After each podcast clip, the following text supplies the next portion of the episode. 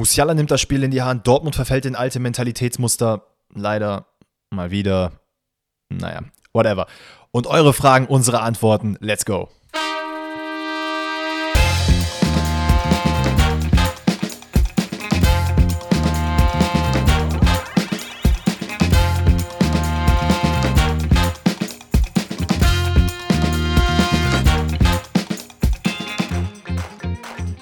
Hallösen und Grüezi all miteinander. Einen wunderschönen guten Morgen wünsche ich euch. Ähm, guten Morgen, weil wir tatsächlich mal morgen aufnehmen. Und es ist ein wundervoller Donnerstagmorgen. Äh, wirklich, es, ist, es könnte nicht geiler sein. Ich sitze hier, hab frei, hab ein schönes Käffchen neben mir. Und dieses Highlight, ich musste vor der Aufnahme noch extra Alex fragen, ob ich mir ein Käffchen machen kann oder darf.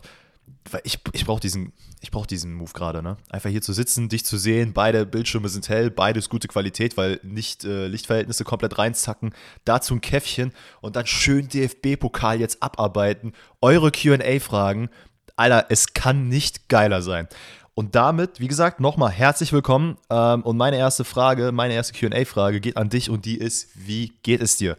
Mir geht es sehr, sehr gut. Ich finde es auch nice, äh, mal morgens aufzunehmen. Ich hätte auch Bock, das in Zukunft öfter zu machen. Das ist aber leider das Problem, dass das äh, von deiner Seite aus ja leider, leider nicht geht. Aber ist trotzdem eine nice Abwechslung, mal im Hellen aufzunehmen und nicht im Dunkeln. Wie Danny auch gesagt hat, ne, wir sind ja jetzt hier mal für euch, um mal ein Bild zu malen. Wir sind auf Discord unterwegs, weil wir treffen uns halt donnerstags nicht, sondern wir treffen uns nur montags.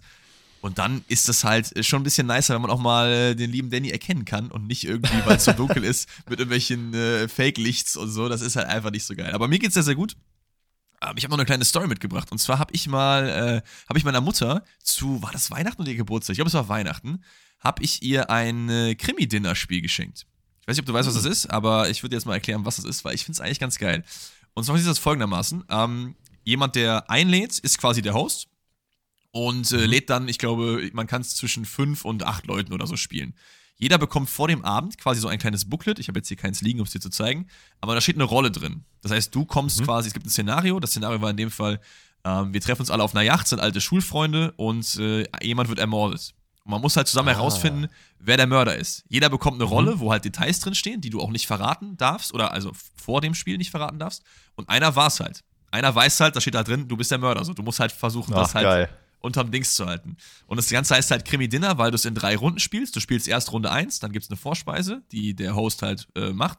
Runde 2 gibt es eine Hauptspeise, Runde 3 gibt es eine Nachspeise und am Ende muss man dann entscheiden, wer der Mörder war. Und es war echt sehr, sehr nice. Wir mhm. haben, äh, es, es, war so ein bisschen italienisches Flavor. Die Story war irgendwie, wir sind auf einer Yacht.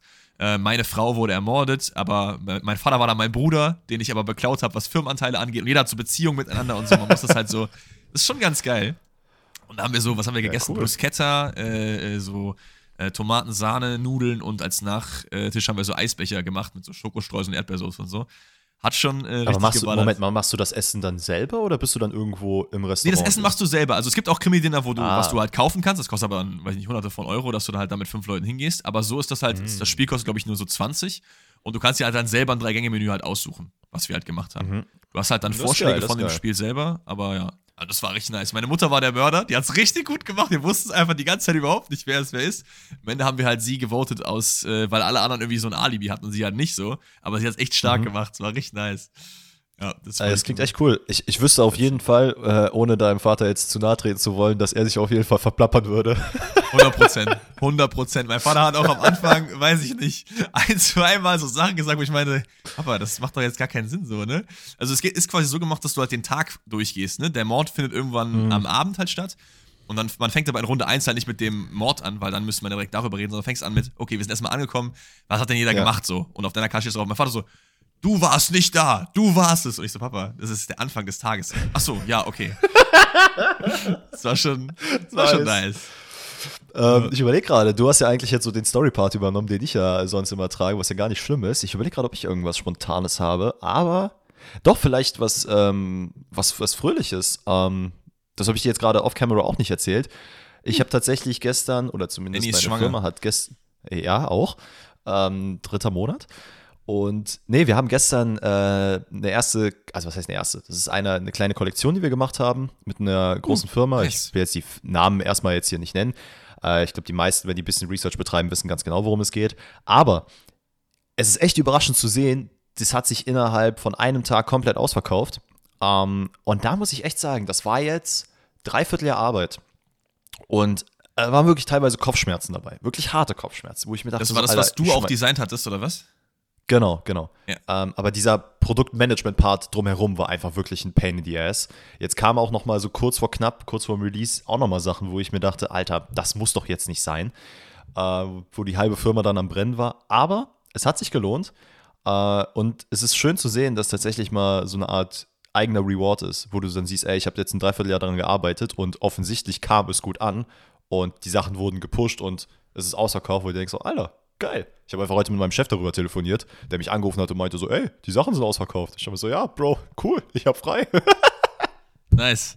Das ist nice. Das ist immer geil, wenn du lange an was gearbeitet hast und dann irgendwie so die, die Rewards halt reinscheppern. Rewards reingescheppert haben auch bei DFB-Pokal und Eintracht Frankfurt, die äh, als Reward sich das Halbfinale gegönnt haben. Und damit haben wir hoffentlich den Übergang geschafft zum DFB-Pokal. Ähm, ich glaube, wir machen das Ganze aber in chronologischer Reihenfolge. Ne? Also wir müssen jetzt nicht unbedingt Bayern, Dortmund am Ende machen, wir machen es aber nach Tagen, mhm. oder?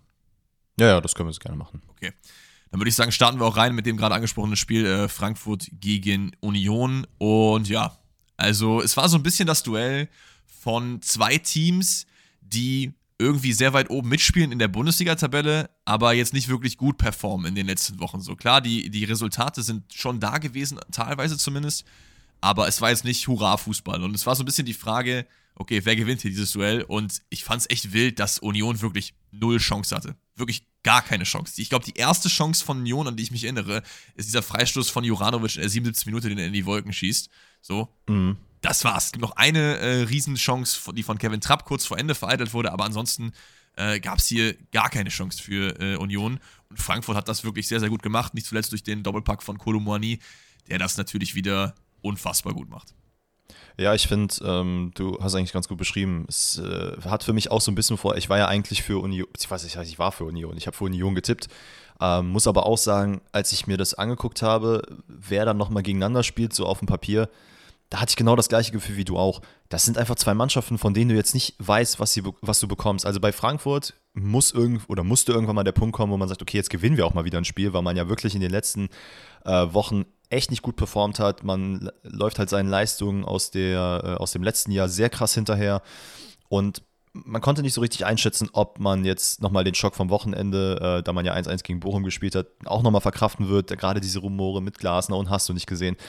Ähm, und bei Union, ey, ich muss ganz ehrlich sagen, Union zeigt einfach, wie krass verblendet man am Anfang der Saison war. Das ist gar nicht böse gemeint, aber man hat sich anfangs Union angeguckt und dachte, Alter, die reißen die Bundesliga kaputt, richtig geil, werden die Meister, werden die nicht Meister.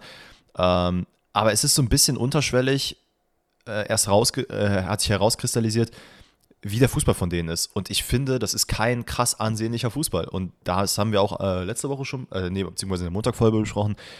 Union macht genau das, was sie in den letzten Spielen auch gemacht haben. Die gucken sich die erste Halbzeit an, versuchen sich da irgendwie zu analysieren und dann erst in der zweiten Halbzeit zu agieren, was in diesem Spiel auch nicht funktioniert hat. Und ich weiß nicht, ob das so richtig der, also ob das der richtige Way to go ist, weil normalerweise solltest du eine Analyse vor dem Spiel machen und dann sagen, alles klar, so gehen wir rein.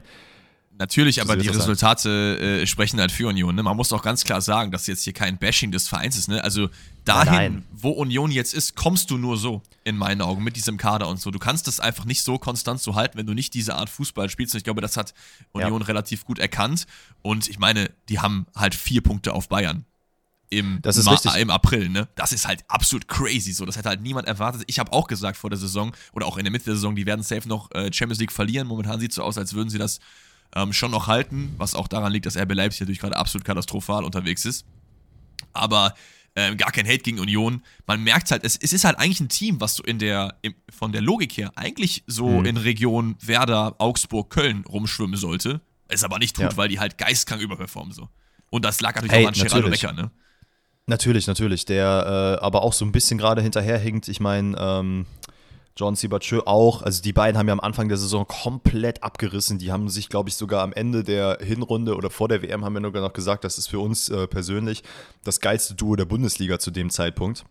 War es ja auch. Äh, natür natür natürlich muss man sagen, äh, dass die überperformen und dass, es, dass du als Union Berlin nur da hinkommst, wie du halt gerade jetzt agierst. Und dass natürlich dir irgendwann auch mal die Luft ausgeht, dass du eben nicht mehr diesen äh, krassen, intensiven Fußball spielen kannst und mal auch Leistungsstellen passieren. Das ist natürlich vollkommen normal. Wie gesagt, es ist gar kein Bashing, es ist einfach nur etwas, was jetzt gerade in den letzten Spielen sehr krass auffällt. Und das hat halt auch in der Bundesliga funktioniert in den letzten Wochen, aber halt hier war ein Beispiel, wo es halt absolut nicht funktioniert hat, gerade wenn man gegen eine Mannschaft spielt. Und ich glaube, das hat Union auch ein bisschen überrascht, dass Frankfurt dann schon mit Leistungen kam, die man jetzt anhand der letzten Spiele nicht erwartet hätte. Das war jetzt auch kein kranker Paradefußball, den Frankfurter gespielt hat, aber man hat auf jeden Fall gemerkt, dass es eine Leistungssteigerung gab. Also nicht zuletzt das Götze auch, ja, sagen wir mal, ein kleines Leck an Leistung hatte und in diesem Spiel wieder richtig, richtig gut performt hat. Ähm, Kolo Moani auch, der dann natürlich auch sehr effizient gespielt hat, gerade mit seinen zwei Toren, die er da super äh, gemacht hat. Ich glaube, innerhalb von, was waren das, 90 Sekunden oder sowas? Mhm. Ähm, ja, also Frankfurt ist auf jeden Fall sich wieder gut hochgerissen. Ich meine, das ist natürlich auch ein bisschen die Magie des DFB-Pokals. Äh, bei, bei Union, ja, es ist halt, das kann halt passieren. So, ne? Also ich würde da jetzt nicht sagen, dass es irgendwie Saisonziel komplett verpasst. Man ist ins Viertelfinale gekommen. Man scheidet dann leider gegen äh, doch starke Frankfurter aus. Ähm, Frankfurt kommt in dem Spiel in meinen Augen auch komplett verdient weiter. Ähm, ja, ich weiß nicht, ob du jetzt gerade sonst noch irgendwas zum Spiel hast. Nö, nicht wirklich. Also ich, ich, ich, dieses eine Götze, die eine Götze-Vorlage, die war einfach wie gemalt. Das war wirklich Prime Mario Götze wieder zurück. Dieses das echt schön. Das Hackentor, ja. Ja, ja, mhm. also es, äh, er hat ja beide Tore vorbereitet, ne? Das, das, das 1-0 äh, relativ früh, wie du auch meintest, innerhalb von 90 Sekunden der 11 Minute, wo er irgendwie einen hohen Ball bekommt, mit der Hacke den auf Moani weiterleitet. Und das 2 0 wo man auch gemerkt hat, so, ey, Robin Knoche ist ein sehr, sehr guter Verteidiger, aber so in der Endgeschwindigkeit kann der einfach mit vielen Leuten nicht mithalten, gerade mit einem Kolo Moani nicht. So, die beide im Vollsprint waren und Moani zieht einfach Bale-mäßig an ihm vorbei. Mhm. Ähm, aber auch gar kein, äh, gar kein äh, Shame da an ihn. Man hat gemerkt, dass äh, Lennart Grill auf jeden Fall eigentlich ein gutes Spiel gemacht hat, so, aber auch ein bisschen nervös war. Ich meine, bei dem 2-0 ist er ja auch derjenige, der eigentlich rausrennt, obwohl das eigentlich nicht muss. Das habe ich ehrlicherweise auch nicht verstanden. Das ist gut, dass du das nochmal ansprichst, weil da ich jetzt, hatte ich jetzt komplett vergessen. Äh, diesen Weg, den er nach draußen macht, erklärt sich für mich auch überhaupt nicht. Also es gibt gar keinen Grund, weswegen er da raus muss. Ja, ich glaube, er stand halt relativ hoch sowieso und hat dann überlegt, okay, gehe ich jetzt zurück oder gehe ich raus? Und dann ist ihm die Entscheidung eher äh, leicht gefallen, rauszugehen, was in der Situation ja. jetzt nicht das Richtige war. Aber der Mann ist auch jetzt nicht von Spielpraxis komplett gesegnet. Ich meine, er hat die letzten zwei, drei Spiele, glaube ich, gespielt, weil Renault nicht am Start war. Aber ist jetzt auch nicht so schlimm. Ich glaube auch, wenn er den Patzer da nicht macht, dann gewinnt das auch äh, Frankfurt trotzdem. Es gab auch noch das 3-0, was zurückgenommen wurde von, äh, von äh, Buta, Buta bedienter Boré, genau, der aber klar im Abseits steht. Das Ding ist, von Union kam halt weniger als nichts so, ne? Also, ja, wenn wir hier über verdient reden, dann ist das ganz klar, ganz klar Frankfurt. Und damit würde ich auch sagen, ja. gehen wir zum nächsten Spiel. Das sind dann äh, meine Bayern. Ah, meine Bayern. Ja, weiß ich nicht, ob ich das so, so sagen möchte. Aber Doch, bei, ganz ehrlich, bei Bayern München darfst du das sagen. Bei der Nationalmannschaft, da gibt es einen Euro ins Phrasen. Aber ich, aber ich habe mich auch gebessert. Ich habe mich auch gebessert. Ich merke Fall. jetzt auch jedes Mal im Hinterkopf, auch wenn ich am Stream bin oder so, dass ich halt sage so, Ah, Deutschland. Deutschland ist da gut, ist da gut gestartet und, so. und, nicht, und nicht wir, weil es doch einfach true ist, ne? Ich, ich, ich meine, ja. ich stehe auch nicht auf dem Platz, ne? Also, Bayern, Freiburg. Ist hier Freiburg verdient weitergekommen? Ich check nicht, wieso man dieses Spiel schaut und sagt nein. Hä? Natürlich. Also, wenn Bayern es nicht schafft, über diese 90 Minuten, die das Spiel nun mal gegangen ist, oder 95 im Endeffekt, ähm, da den Deckel drauf zu machen. Ich meine, Chancen waren da. Das ist, es wird immer so sein, dass Bayern in diesen Spielen immer mehr Chancen hat. Das liegt einfach daran, mhm. an der Natur der Dinge so. Aber du musst halt diese Chancen auch nutzen. Und das ist einfach nicht passiert. Vorm Tor hat man äh, es nicht geschafft, das irgendwie vernünftig zu machen. Das einzige Tor, äh, äh was man erzielt, ist auch noch ein Tor, über das man reden kann. Ich rede über das 1 zu 0. Das ist eine Kimmich-Ecke, ja. die, wo ich ehrlich gesagt sagen muss, die besser werden. Also wir sind ja die größten Kimmich-Ecken-Hater. Auf jeden Fall. Aber in diesem Spiel und auch im letzten Spiel. Du auf jeden Spiel, Fall mehr als ich. Ey, Kimmich-Ecken waren immer bodenlos. Ich habe nie verstanden, warum der der Mann die Standards tritt, aber jetzt äh, wird es wieder ein bisschen besser. Upamecano macht da das äh, Tor per Kopf. Es gibt eine, ähm, eine Aufstützbewegung, würde ich das mal nennen. Ich weiß gar nicht, mhm. wer, wer das ist, gegen wen er da den Zweikampf führt. Eggestein, genau. Ähm, ich muss ehrlich gesagt sagen, es ist für mich jetzt nicht klar, dass man das zurückpfeifen muss. Ich weiß nicht, ob das jetzt die Bayern-Brille ist oder nicht. Ich finde, man kann drüber reden. Ich finde, man kann sich nicht beschweren, wenn es zurückgepfiffen wird, aber ich finde es jetzt auch nicht so super schlimm, das nicht zurückzupfeifen ich finde halt, mhm. Aufstützen ist generell immer so eine sehr, sehr schwierige zu bewertende Situation, weil du halt nie weißt, okay, drückt er ihn wirklich runter oder hat er halt nur die Arme so bei ihm? Keine Ahnung, wie, wie hast du die Szene gesehen?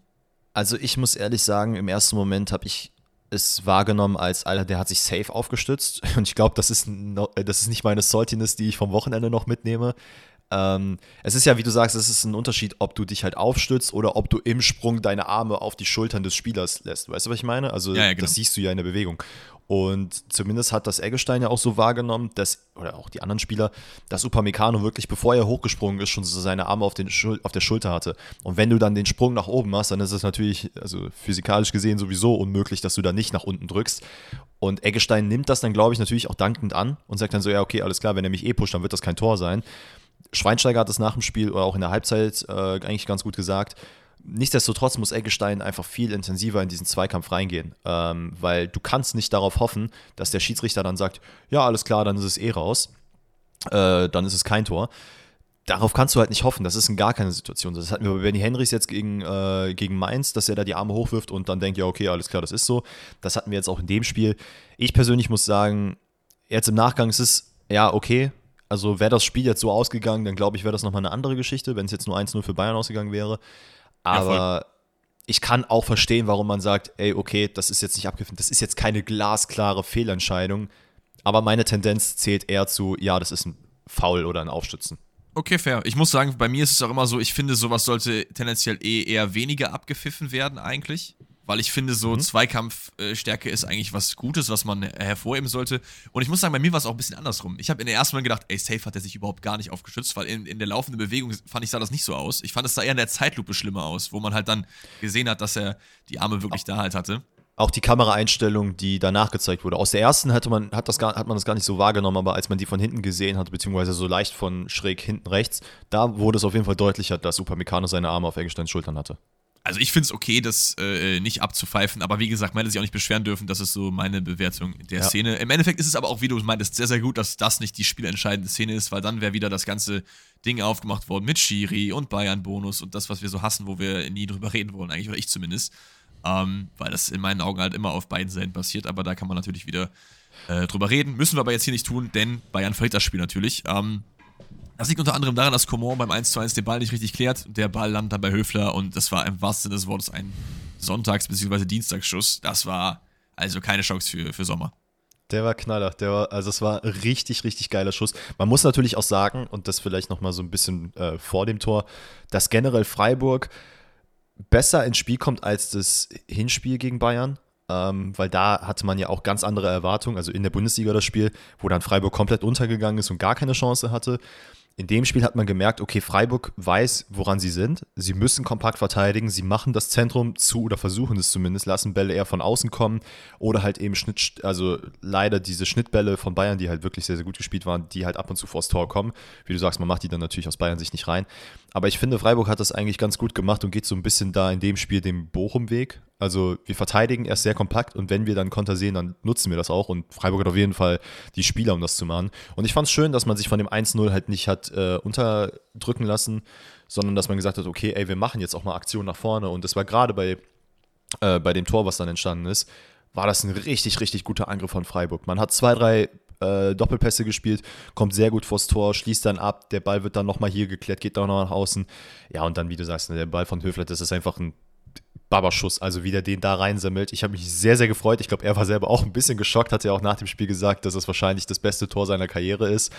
Ähm, ja, war einfach, war einfach schön zu sehen. Ähm, aber danach habe ich nicht den Eindruck, also klar, Freiburg hat dann gesagt, okay, wir haben jetzt 1-1. Aber ich hatte jetzt nicht den Eindruck, als würde Freiburg sagen, okay, wir gehen jetzt hier all in und wir machen alles, sondern man ist halt bodenständig geblieben, hat gesagt, alles klar, das ist immer noch FC Bayern, wir müssen aufpassen, wir spielen weiter in dem Fußball, den wir bisher gespielt haben und gehen jetzt nicht all over it in die Offensive. Ja, das, das war aber auch, glaube ich, die, die richtige Herangehensweise, ne? Weil, wie gesagt, die Bayern haben halt, du musst da einfach in so einem Spiel hoffen, dass die Chancen, weil Chancen gibt es von Bayern immer, dass die, die sich herausspielen, einfach nicht genutzt werden und dass die halt eben gut verteidigt werden. Und genau das ist halt eingetreten so. Deswegen, äh, nochmal um den Bogen zu schlagen, würde ich auf jeden Fall sagen, dass es sich hier um einen äh, verdienten Freiburger Sieg handelt, auch wenn man natürlich sagen muss, es ist schon ein bisschen unlucky, wie dann das 2-1 fällt. Ne? Es ist in meinen Augen klar Handelfmeter, ich glaube, da müssen wir nicht drüber reden. Die Hand ist sehr weit abgespreist mhm. und so, ne? Er versucht sich irgendwie wegzudrehen, aber so darfst du halt einfach nicht dahin springen. Aber ich finde es immer, ich finde es immer sad, wenn Spiele von solchen Sachen äh, entschieden werden. So. Und das sage ich jetzt nicht, weil Bayern hier verloren hat. Ich finde es gar nicht schlimm, dass Bayern hier verloren hat, ähm, weil das auch einfach, wie gesagt, absolut verdient war. Aber trotzdem für Musiala hat es mir so ein bisschen leid getan. Ne? Und dann 95. Du weißt, du, das ist die letzte Aktion, du kannst da gar nichts mhm. mehr dran machen. So. Äh, man muss aber natürlich auch hier über Höfler reden. Äh, Höfler sage ich, Höhler, nicht Höfler. Ähm, Weil, also wie krank nervenstark musst du sein. Du weißt, das ist das Ding. Du bist dann im Halbfinale, wenn du den reinmachst, so, in der Allianz Arena, 95. Minute. Das Gute ist, du machst ihn gegen Jan Sommer, der jetzt nicht als Elfmeter-Killer bekannt ist, zumindest in den letzten, ähm, äh, letzten ein, zwei Jahren nicht. Ich glaube, bei der EM hat er ein, zwei echt gute gehalten, wenn ich mich recht erinnere. Aber ihm ja, da fehlt war halt doch, dann, so, da kamen die auch ab und zu ins Elfmeterschießen, wo er dann nochmal echt gute Sachen rausgefischt hat. Genau, ich kann mich aber jetzt aber auch ich- nicht mehr erinnern, gegen wen. Genau, aber ihm fehlt halt dann oft so, ähm, so diese letzten zwei, drei Zentimeter. Das hat man auch ganz gut gesehen bei dem Elfer von, wer hat, wer hat denn da den Elfer geschossen? War das nicht hier Emre Can auch, ne? Gegen Ja. Dortmund, ja, ja. So, den hätte man vielleicht auch, also Courtois mit seinen 1,97 hätte den vielleicht rausgeholt, so. Ähm, keine Ahnung, wie krank Ich wäre, find's- ist echt auch mal eine witzige, witzige Frage, wie krank wäre Jan Sommer, wenn er 10 Zentimeter größer wäre, ne? Ey, absolut. Ich will aber jetzt, also ich meine, wir sagen das als äh, zwei, die äh, vielleicht, wenn überhaupt mal ein Spiel in ihrem Leben im Tor gestanden haben. Das ist richtig. Ähm, und natürlich absolut nicht auf dem Profilevel. Ich glaube, es ist schwer zu sagen, jemand ist äh, ein Torwartkiller, äh, ein Torwartkiller, also ein Elfmeterkiller. Weil Ja, im stimmt. Endeffekt ist das für, also die Wahrscheinlichkeit, dass du den Ball hältst, ist halt sehr, sehr gering. Weil einfach, also habe ich zumindest den Eindruck, du musst dich ja als Spieler mittlerweile, also der Spieler, der schießt, hat ja sowieso immer Vorteile. Höhle hat das jetzt nicht so gemacht, dass er den Jorginho-Anlauf oder sowas nimmt, sondern einfach Augen zu und durch da passiert halt sowas, ne? Und dann hast du halt, wenn du sowieso in der Fallbewegung bist und deinen Arm gestreckt hast, da nochmal dann irgendwie in dieser Millisekunde sich wirklich nochmal zu strecken und irgendwie mit dem Fingernagel den rauszukratzen, das ist natürlich sehr, sehr schwer. Ähm, vielleicht zum Elfmeter nochmal. Da auch müsste man Höfler auf jeden Fall nochmal erwähnen, denn der, Fakt, der will da wieder so einen Sonntagsschuss auspacken und trifft dann eben Musiala am Arm. Äh, es ist, wie du sagst, es ist natürlich unglaublich unglücklich. Ähm, alles in allem fand ich vielleicht das auch nochmal, äh, müssen wir auch nochmal erwähnen, diese Pavard-Aktion. Also, Ja, da wäre ich, muss jetzt gleich sagen, auch noch drauf gekommen. ich muss echt sagen, mir macht es absolut keinen Spaß, gerade Pavard zuzusehen. Ich weiß nicht, was er zu sich genommen hat, seit es diese Gerüchte gibt, dass er halt nicht mehr bei Bayern verlängern wird. Also wie der sich da teilweise auf dem Platz platziert, wie er zum Schiedsrichter geht, rummeckert, wie er Leute um, äh, Nee. umfault und dann irgendwie jetzt so la Allen Iverson über die hinabsteigt, den Elfmeterpunkt da versucht zu vertreten und sich dann noch beschwert. Digga, wenn du, wenn du in so einer Situation das machst, ich, ich weiß nicht, ob das jetzt bei dir daran liegt, dass du. Ich weiß nicht, ob das bei dir daran liegt, dass du halt einfach kein Bayern-Fan bist. So. Und ich finde, der war das schon immer so. Also, das Pavard war noch nie jemand, der für Fairplay bekannt war. Der hat immer zwischendurch diese Aktion gemacht. Auch das ist nicht das erste Mal, dass er den äh, Elfmeterpunkt da versucht zu malträtieren. Ne? Das hat er schon mal gemacht. Ich weiß nicht, welches Spiel das war. Aber das ist äh, auf jeden Fall auch diese Aktion da. Wo war denn das nochmal? Wo Bayern 3-0 zurücklag. Wo, wo er dann irgendwie da äh, hier hinter vorgehaltener Hand irgendwas ge, äh, ge Das war gegen, gegen äh, äh, hier Gladbach war das, gegen äh, Patrick Herrmann. Wo Patrick Herrmann dann diese 3 und diese 0 Ja, dann ja, zeigt, so am Ende, weißt du noch? Auch so, so, so eine Aktion hat halt Pavard die ganze Zeit drin. So, ich check das halt einfach nicht. Ist für mich einfach so unfassbar unsympathisch. So, wie kann man denn gerade als FC Bayern, ne, du hast es verkackt, über 90 Minuten das Spiel äh, vernünftig zu gestalten und dann halt hingehen und gegen den SC Freiburg, macht es von mir aus im Champions League-Finale, dann ist es auch scheiße, so, aber dann kann ich Mhm. zumindest noch mehr verstehen, als im DFB-Pokal gegen Freiburg, da den Elfmeterpunkt kaputt zu machen. Ähm, es Das ist stimmt, einfach sehr, stimmt, sehr unsympathisch, was er für Aktionen macht. Mir fällt es persönlich einfach mehr auf, seit diese Wechselgerüchte bzw. die Nicht-Vertragsverlängerung im Raum steht, habe ich so das Gefühl, dass es ihn, ob er sich nochmal pushen will, um bei einem anderen Verein irgendwie nochmal groß zu werden. Ich kann es mir nicht erklären. Vielleicht war er vorher so, I don't know. Ähm, aber ja, vielleicht nochmal zu. Das können ja eigentlich vielleicht Stuttgart-Fans beantworten, ne? Weil da habe ich ihn jetzt nicht so verfolgt. Vielleicht war es da Maybe. irgendwie ein bisschen anders, aber. Ähm, vielleicht aber nochmal ganz kurz äh, zu den Bayern zurück. Ich fand es sehr, sehr krass zu sehen, ähm, nochmal da, also Tuchel hat auch noch nicht so zu 100% seinen Stempel auf das Spiel gesetzt, hat sich auch zwischenzeitlich sehr, sehr stark aufgeregt, weil es viele Fehlpässe gab. Ähm, überraschend auch zu sehen, dass Davies nicht von Anfang an gespielt hat, sondern Cancelo, der aber auf jeden Fall zeigen will, ey, ich will hier beim FC Bayern spielen und der auch unter Tuchel, glaube ich, ein Spieler ist, der auf jeden Fall aufblühen könnte, weil diese Kombination mit ihm und Sané, damit hatte Sidia schon sehr hart zu kämpfen, aber Sidia hat ein Baba-Spiel gemacht. Also der hat zwar hier und da mal einen, also wirklich einen Pass in die Mitte gehabt, wo ich mir dachte, so Alter, das ist der letzte Pass, den du spielen solltest. Der kam dann zum Glück an, aber er hat sich in die Zweikämpfe geschmissen. Hat wirklich alles versucht, um Sa- Sané und Cancelo da äh, zurückzuhalten. Aber man muss auch sagen, und da ist halt so ein bisschen dieser Tuchel-Ball, den ich da jetzt persönlich sehe, was mir bei Nagelsmann nicht so aufgefallen ist, sind diese Steckpässe, die gespielt werden. Also zu einem die hohen Pässe, die man die gegen Dortmund gesehen hat, aber auch wie Sané sich teilweise da hin und her schleicht, der jetzt einfach habe ich zumindest den Eindruck, ein bisschen mehr Freiheiten bekommt und nicht auf seiner Position festgesetzt ist, ähm, der sich halt nicht nur hinten in, an der Eckfahne befindet und da von außen versucht reinzuflanken, sondern immer wieder diesen wie soll ich sagen, aus der Innenverteidigung heraus, wenn er vorne steht im Zentrum, mal nach außen bewegt, dann wieder zurück, der die ganze Zeit im Kreis sich bewegt, um einfach den Raum frei zu machen, beziehungsweise sich in den Raum äh, spielen zu lassen, finde ich ist schon echt krass zu sehen und ich glaube, wenn Bayern das jetzt noch ein bisschen festigt und ähm, ja, einfach auch diese Ruhe hat, die Tuchel sich da jetzt ein bisschen wünscht, dann glaube ich, werden die nochmal einen ekligen Sprung nach vorne machen können. Ja, das äh, sehe ich genauso. Es gibt noch eine Szene, über die wir noch reden müssen und die ist auch in Verknüpfung mit einer QA-Frage. Denn der liebe Matthias hat gefragt, was ist eure Meinung zum verweigerten Handschlag von Musiala? Doppelpunkt, arrogant, Fragezeichen. Und ich muss mal ein bisschen was loswerden. Es gibt Aktionen, also ich fange erstmal von vorne an. Ich habe gestreamt und zwar war das gestern. Da hat auch jemand geschrieben, ey, Musiala ab jetzt unsympathischster mhm. Spieler überhaupt. Wo ich mir auch so dachte, wahrscheinlich, Digga. Wahrscheinlich. Es gibt Aktionen, ähm, die sind es wert, dass ein Spieler von neutral zu absolut unsympathisch gestempelt wird. Dafür zählt für mich irgendwie jemanden anspucken oder auch diese Elfmeterpunkt-Sache mhm. oder so. Ne? Wenn, äh, wenn Pavard nie was gemacht hätte und jetzt das, hätte ich sofort gesagt, ey, super unsympathisch so. Aber verweigerte Handschläge zählen für mich absolut überhaupt nicht dazu, weil man muss immer sehen, okay, wie alt ist die Person, was ist das für eine Situation? So, man muss, äh, Musiala geht quasi weg, ähm, Streich kommt so halb rechts von hinten, will ihm so die Hand reichen und Musiala zieht die Hand weg. Der Mann ist enttäuscht, der hat gerade das Spiel verloren für seinen Verein. Er ist der Grund, warum äh, Bayern hier ausgeschieden ist. Jetzt nicht im, mhm. im Großen und Ganzen, sondern in der Situation halt so. Und da ist einfach eine riesige Enttäuschung. Lauft, macht das mal selber. Lauft mal 90 Minuten über den Platz und macht, gebt da mal ein Interview oder versucht irgendwelche rationalen Entscheidungen zu treffen. So. Das ist nicht ganz so einfach. Deswegen würde ich ihn ja da so ein bisschen aus der Schuld nehmen. Und ich finde nicht, dass er sich da unsympathisch mitgemacht hat. Zumal er auch direkt nach dem Spiel dann gesagt hat, ey, äh, war nicht cool. Äh, Trikot gibt es auf jeden Fall morgen in Richtung Christian Streich so und ich denke, auch der wird das verstehen.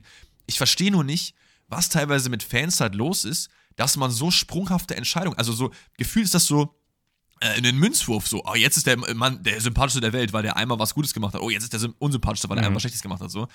Das ist so ein bisschen wie, wie Trainerentlassung, finde ich. Ich weiß nicht, wie deine Meinung dazu ist, aber finde ich irgendwie ein bisschen. Ja, ich sehe es eigentlich ähnlich. Ähm, ich muss halt sagen, ich meine, also ich rede immer davon, als hätte ich jetzt eine krasse Spielerkarriere hinter mir, aber ich hatte natürlich auch schon die ein oder andere Situation äh, bei einem Spiel.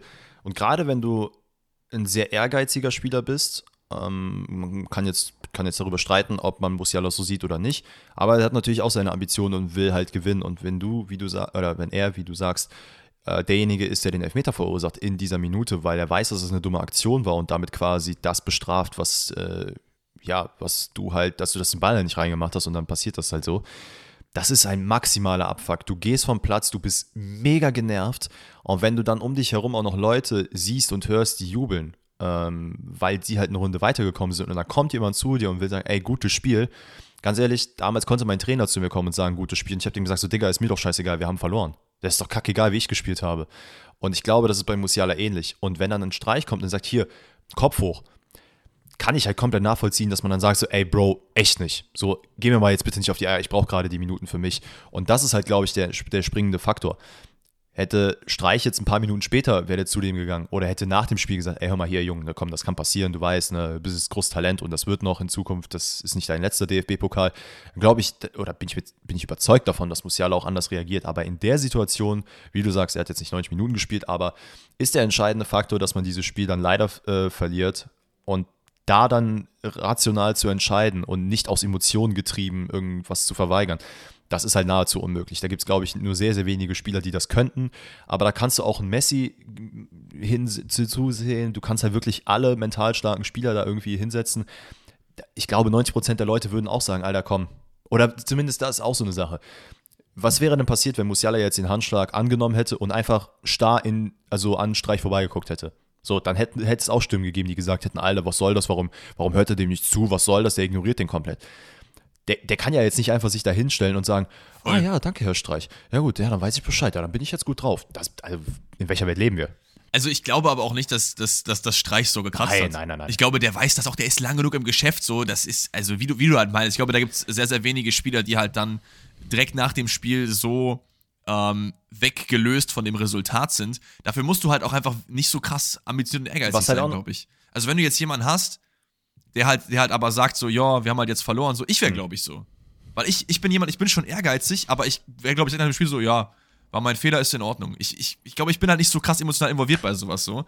Ähm, da musst du halt so jemanden halt haben. So. Aber die, die meisten Fußballer, weil sie auch, ich, deswegen würde ich auch, selbst wenn ich Talent hätte, niemals Profifußballer werden, weil ich da gar nicht so den, den Ansporn, mhm. glaube ich, zu hätte. So. Ich hätte da gar nichts verloren.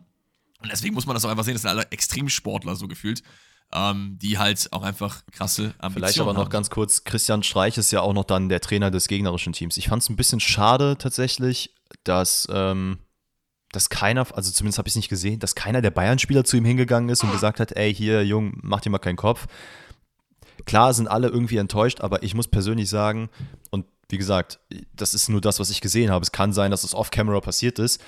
Aber ich habe nicht den Eindruck gehabt, als wäre irgendeiner zu Musiala gegangen im Sinne von äh, Kimmich, Müller, sonst wer, die großen Größen beim FC Bayern, die dann hingehen und sagen, ey, Kopf hoch, das passiert, ist alles gut. Weil alle waren abgefuckt und Musiala ist halt alleine über den Platz gegangen und das finde ich halt nicht geil. Und dann, wenn der Einzige, der zu dir kommt, Christian ja, Streich ist, ja, sorry, aber ich glaube auch nicht, dass der das, äh, dass der sich da irgendwie jetzt krumm nimmt. Der, weil es gibt halt Spieler, die sagen, okay, ich brauche diesen Trost jetzt und vielleicht wäre Christian Streich, also keine Ahnung, in zwei der 20 Fälle, die er das macht, pass, äh, klappt das. Und wenn nicht, ja mein Gott, dann nicht. Ich weiß auch nicht, was er dem da ehrlicherweise hinterhergerufen hat, aber ist ja auch scheißegal.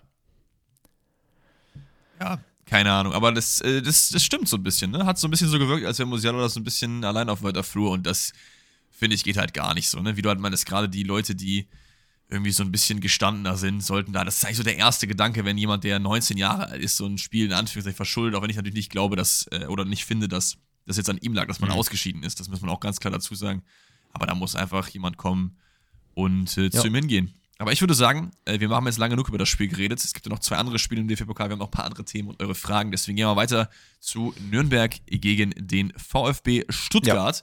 Das war vielleicht von Anfang an das ungleichste der Duelle, könnte man eigentlich sagen, zumindest auf dem Papier. Auch wenn man natürlich sagen muss, dass ähm, Stuttgart aktuell auch nicht so super gut dasteht, was äh, die Bundesliga-Tabelle angeht. Man ist nämlich gerade auf dem 18. Tabellenplatz. Ich schaue mal gerade nach, aber ich glaube, Nürnberg ist auch die nicht gut unterwegs in der zweiten. Die kämpfen Liga, auf jeden Fall auch gerade um den Abstieg und sind auch jetzt gerade unter Dieter Hacking jetzt nicht unbedingt äh, auf Rosen gebettet und spielen den krassesten Fußball überhaupt. Ähm, Richtig, die sind gerade auf Platz 13 unterwegs. Man hat immerhin vier Punkte Vorsprung auf einen direkten Relegation, äh, direkten Abstiegsplatz, hat jetzt vier Punkte geholt aus den letzten drei Spielen es ist okay, aber das ist schon ein Klassenunterschied. Da kann man schon drüber reden, auch wenn wir hier über Stuttgart reden.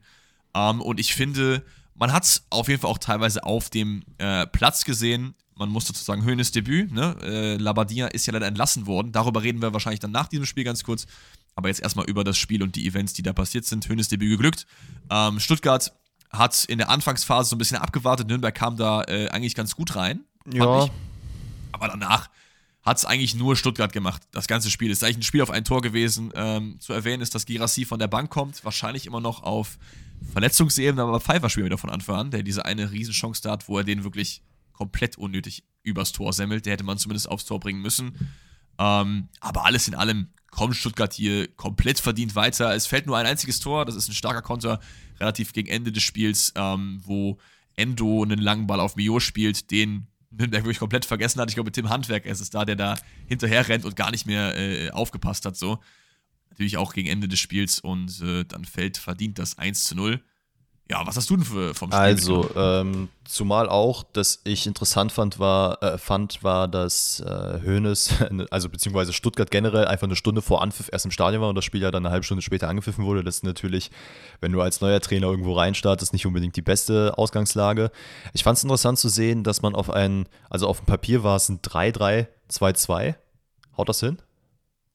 Sechs, acht, zehn, ja, ähm, ja, mit so einer Aufstellung gegangen ist, was natürlich so ein bisschen zeigt, man spielt mit einem, also auf dem Papier Doppelsturm. Äh, ich glaube, es waren Fürich und Pfeiffer, die vorne gespielt haben. Sosa wieder mit dabei und Karaso auch. Ähm, ich glaube, also es, weiß nicht, ich habe eher den Eindruck gehabt, als ich das auf dem Papier gesehen habe, die Aufstellung, ah, okay, alles klar, man geht vorne mit zwei Stürmern rein und einfach ein bisschen mehr ja, Effizienz reinzubringen. Wenn der eine den nicht macht, macht vielleicht der andere den das ist halt in der ersten Halbzeit absolut nicht geglückt. Ich fand, es war von beiden Mannschaften ein Spiel auf Augenhöhe, zumindest in der ersten Halbzeit. Klar, Stuttgart ein bisschen, zumindest ja. augenscheinlich mit äh, Oberwasser. Aber das war keine geile erste Halbzeit in meinen Augen. Äh, kann man auch Hoeneß nicht äh, irgendwie jetzt vorwerfen, weil der Mann hat gefühlt eine kleine Trainingseinheit gehabt und äh, dann halt direkt ins Spiel. Das ist halt da jetzt irgendwie sein, Ich glaube, das ist auch so ein Ding, was, was so der, der durchschnittliche Fußballfan irgendwie teilweise echt so ein bisschen überbewertet ist, so der, der Impact von einem Trainerwechsel in dem ersten Spiel. Also so ein Trainerwechsel kann äh, auch einen dicken Impuls geben, natürlich, ne, weil alle nochmal zeigen wollen, ey, ich bin, bin hier der Kandidat für die Startelf, auf jeden Fall.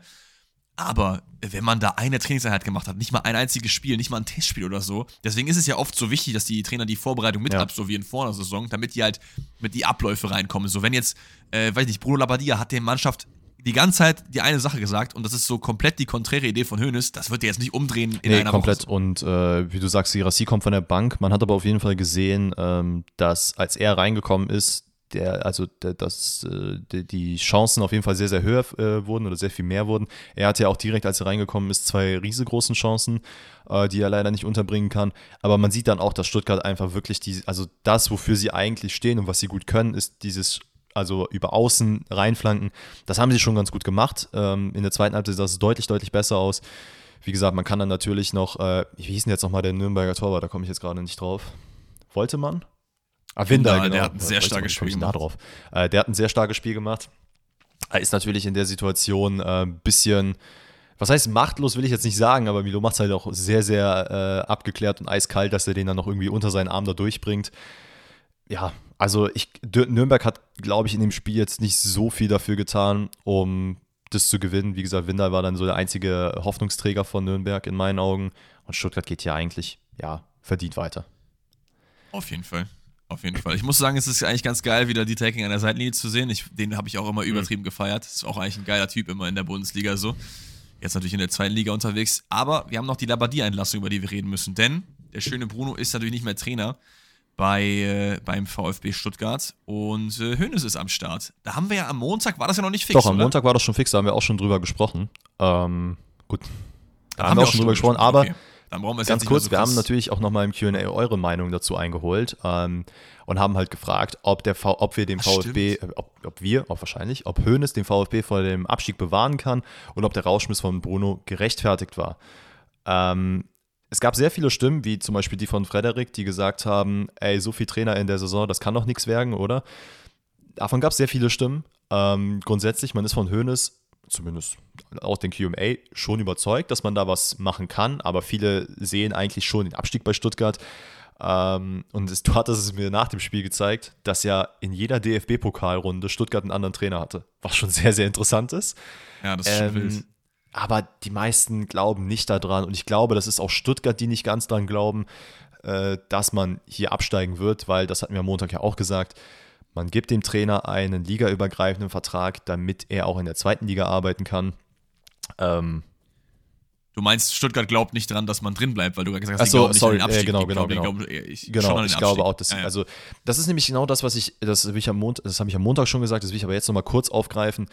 Es ist halt faszinierend zu sehen, dass man Labadia geholt hat, einen Feuerwehrmann und man geglaubt hat, okay, mit dem können wir die nächste Zeit einläuten, weil man ist ja dann offensichtlich davon ausgegangen, dass man auf jeden Fall drinne bleibt und man muss ja aus Stuttgarter Sicht auch sagen, es ist nicht verkehrt, wenn man auch mit dem, also mit dem Auge zumindest auf die zweite Liga schielt, um zu wissen, okay, für den Fall der Fälle haben wir da ein Backup für. Das tut ja Schalke zum Beispiel auch. Das ist, das ist sowieso das Wichtigste im Abstiegskampf, weil abzusteigen ist nicht so schlimm in Anführungszeichen, wie abzusteigen und es nicht auf dem Schirm zu haben.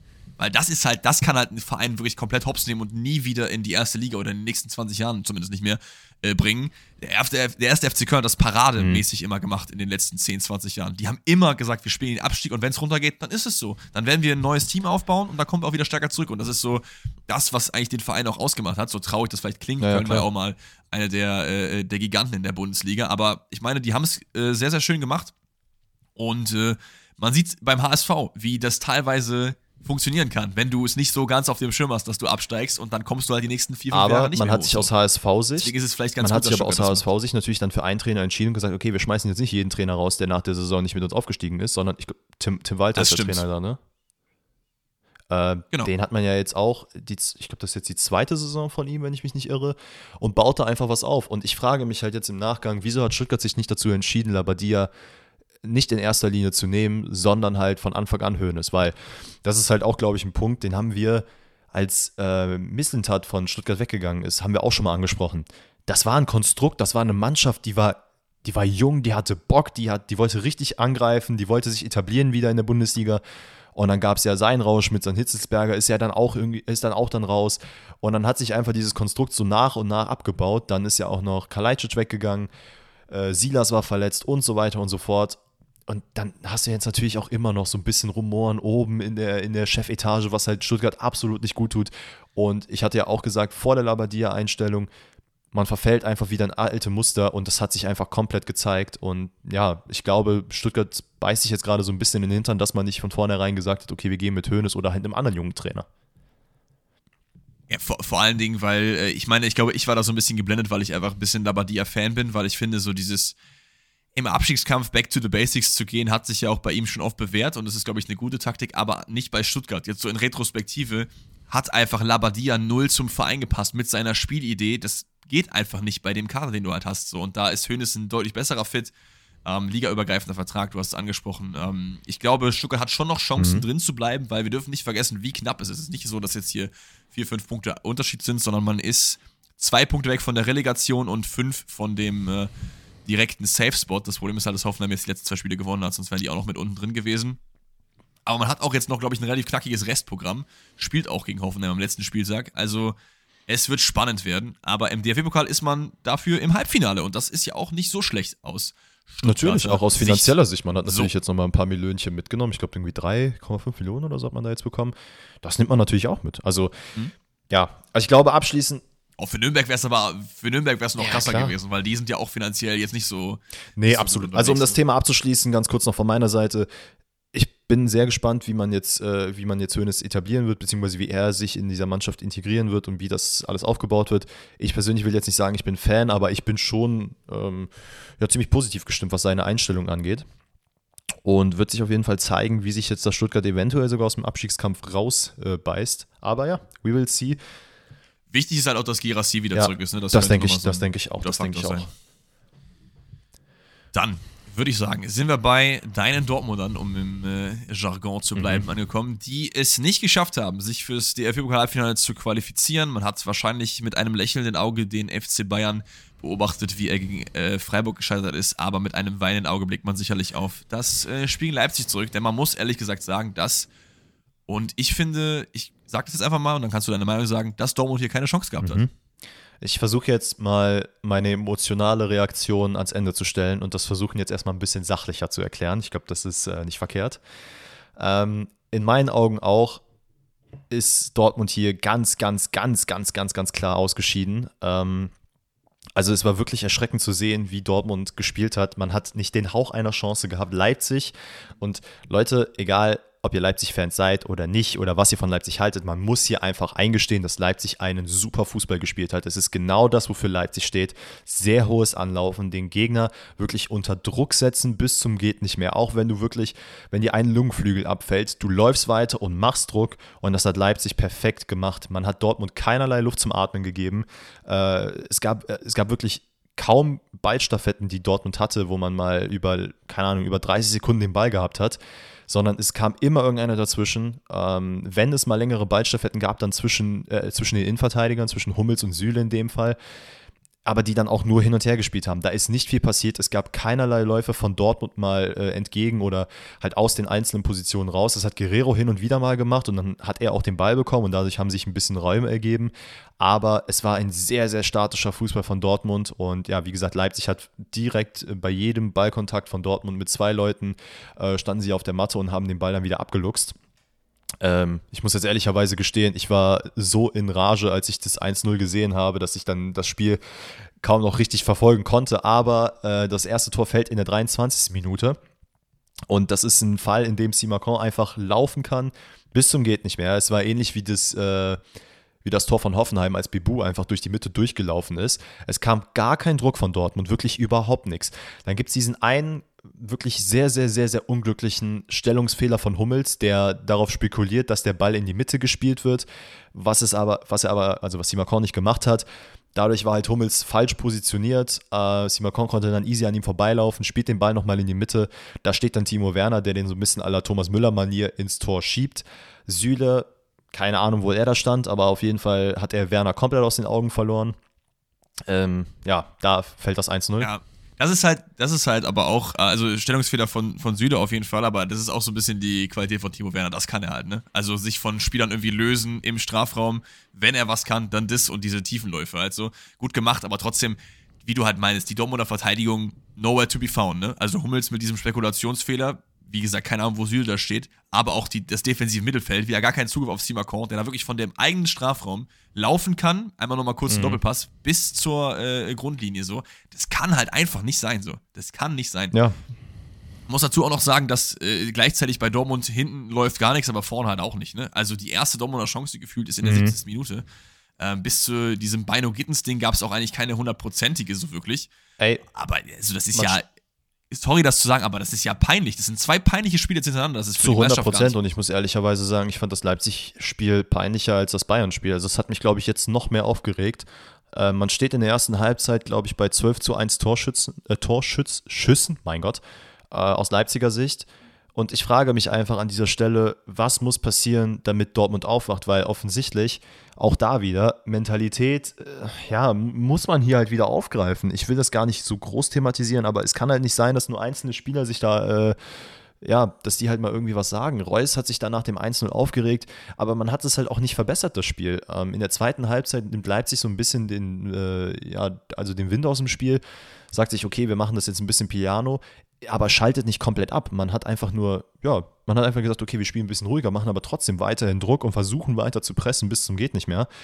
Ähm, man wird man muss auch sagen, finde ich, dass das hier deutlich höher hätte stehen können. Ne? Also hätte man nicht Gregor Kobel in Bestform wieder Stimmt. zurück, weil der hat wirklich teilweise da Sachen rausgehalten, diese eine Fußparade da und so weiter und so fort das war wirklich sehr, sehr stark. Das ist so mit Emre Can so und vielleicht noch Marius Wolf in Teilen der Einzige, der da mal irgendwie so ein bisschen das Heft in die Hand nimmt, habe ich das Gefühl. Aber es ist halt auch schwierig von der Torwartposition da eine Mannschaft Natürlich komplett. Ähm, es ist halt ja, wie gesagt, äh, aus Leipziger Sicht hat man das halt dann auch weiterhin sehr, sehr gut gemacht, auch mit den Wechseln, die dann reinkamen. Äh, man hat auf jeden Fall mehr an sich geglaubt, dass man das Spiel gewinnen kann, als es halt aus Dortmunder Sicht war.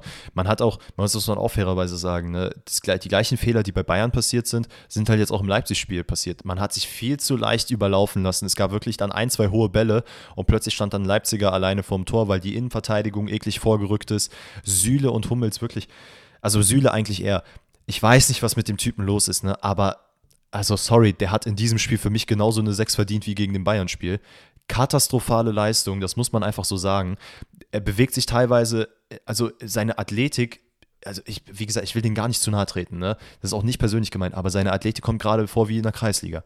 Wie er sich teilweise um den Ball herum bewegt und ab und zu hat er mal so einen Sprint nach vorne und dann kommt aber wiederum so, ja, okay, dann versuche ich jetzt den Ball abzuklären und mal abzuweichen. Und dann kommen irgendwelche Spieler, keine Ahnung, lass es Forsberg, Raum oder Werner sein.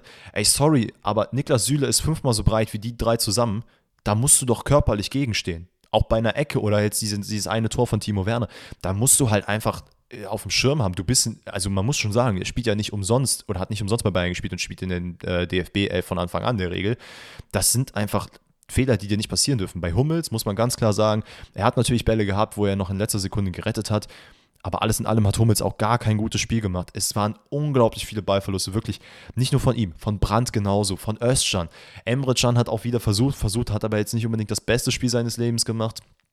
Es ist einfach, also keine Ahnung, bei Özcan, ich muss echt sagen, ich bin eigentlich Fan von ihm, aber irgendeiner muss ihm erklären, wie er als Sechser fungiert, weil offensichtlich funktioniert es nicht so, wie er gerade eingesetzt wird ähm, weil er immer wieder diese Lücken entstehen lässt, wo Emre Can dann reinrücken muss, er aber eigentlich anders positioniert ist, weil Özcan einfach nicht schaltet, um dahin zu gehen oder halt viel zu spät kommt. Ich habe das Gefühl nach der ersten Halbzeit gehabt, äh, genauso wie beim Bayern-Spiel, dass er einfach keine Luft hatte.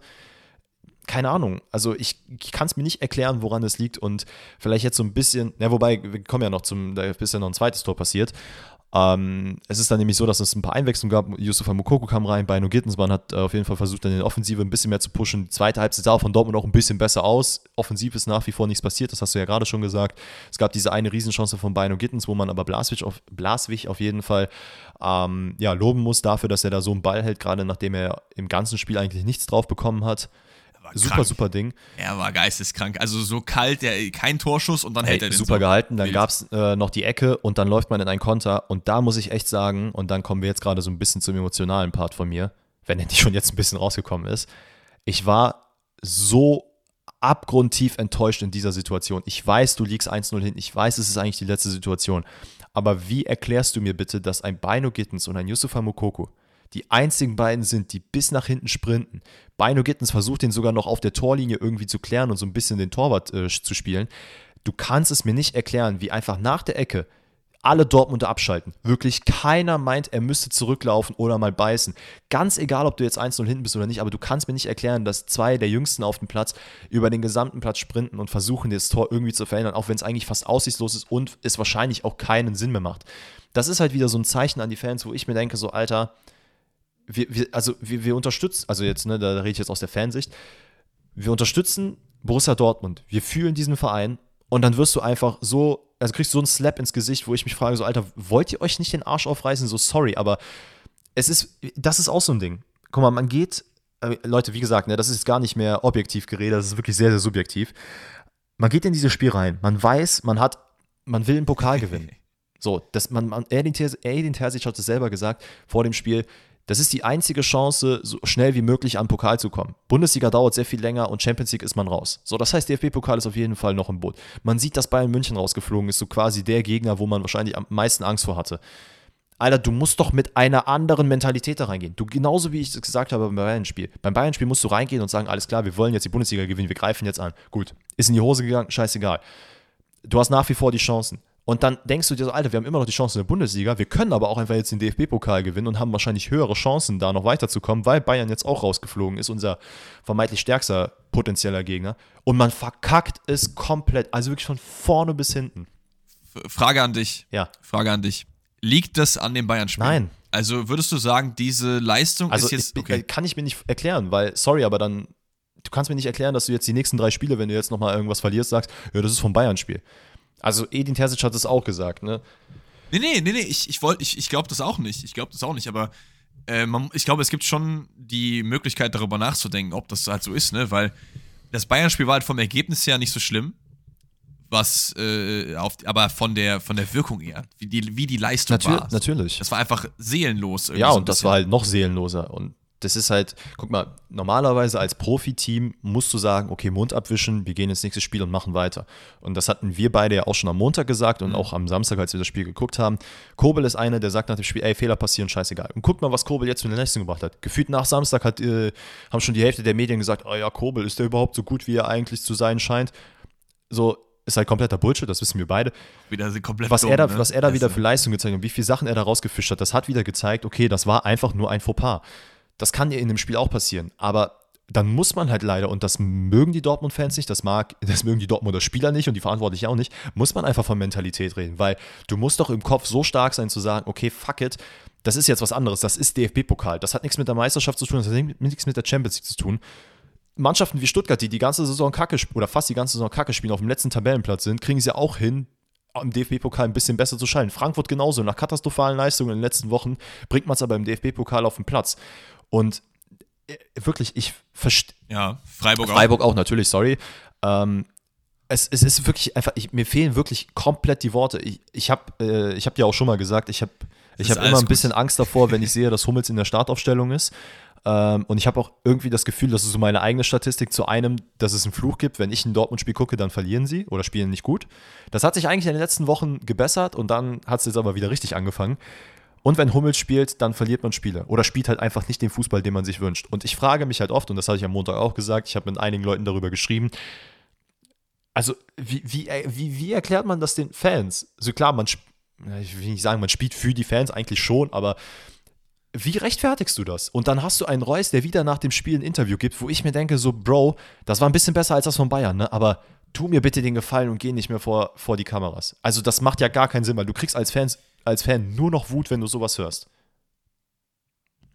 So, jetzt äh, Wutrede kurz unterbrechen, denn wir haben noch ein paar Ja. andere Sachen, über die wir reden wollen. Und zwar die Frage vom Prof. Der fragt nämlich, passend zu deiner, äh, deiner Analyse, warum schafft es der BVB nicht mal, die Spieler zu holen, die dann in den großen Spielen da sind? So, und so ein bisschen das gedreht ist ja die Frage, hat der BVB zu wenige Spieler, die in den großen Spielen da sind? Ich finde eigentlich nicht unbedingt. Ich finde, wenn du auf die Persona guckst, ist es genau wie bei Bayern. Du hast halt Spieler, die eher so ein bisschen im Hintergrund sind und du hast halt Spieler, die äh, Big Game Performer sind. Ich finde, Kobel ist auf jeden Fall mhm. eigentlich ein Big Game Performer, bis auf jetzt das Bayern-Spiel 100%. Emre Can eigentlich auch mhm. so. Ich finde auch, ich finde auch teilweise vorne so. Denn Julian Brandt hat eigentlich auch immer in den großen Spielen eigentlich ganz gut gespielt so.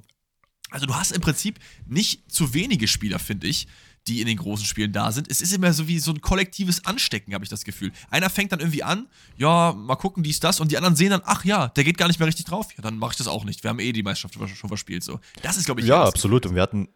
Also muss man vielleicht eher die Spieler loswerden, die ähm, dieses, dieses Anstecken verursachen. Die Frage ist, wer ist denn die Ursache? Ähm, ja, bevor ich auf die Frage eingehe, ähm, ich, ich sehe es eigentlich genauso wie du. Also man hat auf jeden Fall Spieler, und wir haben diese Frage schon mal in einem QA, glaube ich, vor einem halben Jahr oder so beantwortet ja, vielleicht nicht einem halben Jahr, aber vor einem Vierteljahr, ähm, wo es genauso darum ging, ob Dortmund Mentalitätsspieler hat oder nicht. Kurz den, den, den Damals-Modus angemacht. Ähm, damals. Ich meine, wir hätten ja sogar eine Folge gehabt, die den Titel, die den Titel trug, deswegen fiel mir das gerade ein.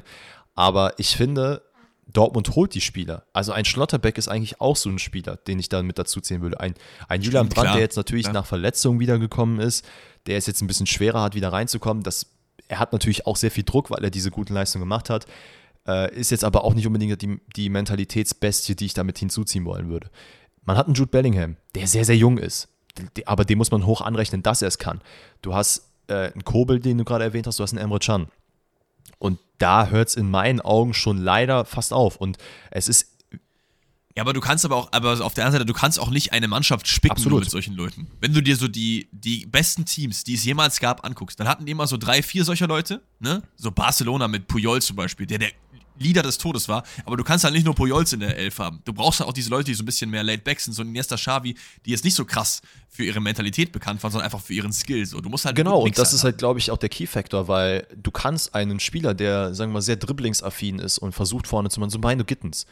Ein Bino Gittens ist einer, der kriegt den Ball oder auch ein Adiemi und die versuchen, auch wie Julian Brandt, den Ball irgendwie kreativ nach vorne zu tragen. Und solchen Spielern kannst du halt nicht vorwerfen, dass sie nicht die nötige Mentalität haben, sondern das sind Spieler, die sich dann in der Regel anstecken lassen müssen, damit sie halt was machen können. Weil wenn du denen jetzt sagst, ey, du musst so und so spielen und so und so machen und das und das und Mentalität zeigen und sonstige Geschichten, dann ist das halt, ja, das ist halt schwierig, denen halt trotzdem noch diese kreative Freiheit zu geben. Ich glaube, das ist so schwer äh, einhergehend. Das ist genauso wie, bei, wie du gerade gesagt hast mit Barcelona. Das Puyol, gut, ja. äh, Puyol, der dann von hinten wirklich sagt, ey, mach das so und so. Vorne hat Messi gemacht, was er will. Und Messi ist jetzt auch nicht unbedingt der Mentalitätsspieler schlechthin. Ähm, genauso wie Ronaldinho und sowas. Genau. Ich finde einfach, es ist. Ja, sowieso ich, ich nicht. finde halt. Ja, sowieso nicht. Ich, ich habe persönlich den Eindruck, dass du hinten hast du genug Leute, du hast in der Mitte einen, du brauchst vorne einen. Du brauchst vorne einen Spieler, ich weiß nicht, auf welcher Position es sein kann. Es kann halt ein Jude Bellingham sein, wenn er eher so Richtung Achter und Zehner äh, positioniert ist, der da vorne Wind machen kann. Weil manchmal. Ja. Weißt du was? Ich, ich hatte eigentlich gehofft, dass, dass, dass der Aller-Transfer diese Lücke halt schließen könnte. Weil der ist eigentlich jemand, von dem man eigentlich erwartet, dass er so ist. Natürlich ist mit der Krebserkrankung sehr mhm. unfortunate mhm. gewesen und dass er danach nicht äh, wieder auf dem Niveau von Anfang an ist. Ist klar, so langsam könnte mal wieder was kommen. Aber von der Mentalität her wirkt er eigentlich wie jemand, der Leute mitreißt. Weißt du, was ich so. aber glaube, und äh, das kann ich nur jetzt persönlich beurteilen, das ist meine eigene Meinung, das ist jetzt kein offizielles Ding, dass wenn du eine gewisse äh, gewisses Selbstbild von dir hast, und das würde ich behaupten, hatte er, weil er ist ja bei Ajax, bei West Ham und so und bei Frankfurt, der ist ja schon so aufgetreten mit, ey, ich bin fucking Sebastian Aller, so, ich balle euch die Buden jetzt rein, dass ja. wenn du dann so einen Rückschlag in deiner Gesundheit bekommst oder in deinem Leben generell, dass du dann wahrscheinlich so ein bisschen zurückschraubst und denkst, okay, krass, ich bin zwar der und der, aber ey, mir können solche Sachen auch passieren. Vielleicht sollte ich mal ein bisschen mehr klarkommen. Ja, vielleicht. vielleicht. Ähm, das wäre natürlich sehr schlimm für ja, seine Karriere auch, ne? Weil das hat ihn ja natürlich in großen Teilen äh, so, aber ausgemacht. Ich würde aber sagen, wir noch machen nicht, jetzt noch nicht, weil du hast noch die Frage, wen ja. man eventuell rausziehen sollte und das haben wir am Montag gesagt. Genau. Mit allem Respekt vor Reus, zieh Reus daraus. Reus muss, also der darf halt nicht mehr als Kapitän da fungieren. Ich glaube nicht, dass es jetzt einen Unterschied gibt, ob die Binde bei ihm liegt oder bei irgendwem anders, aber. Guck mal. Ja. Genau, glaube ich auch nicht. Aber guck mal, Reus ist wahrscheinlich die größte BVB-Legende aller Zeiten. Oder zumindest mhm. mit einer der größten BVB-Legenden aller Zeiten. So.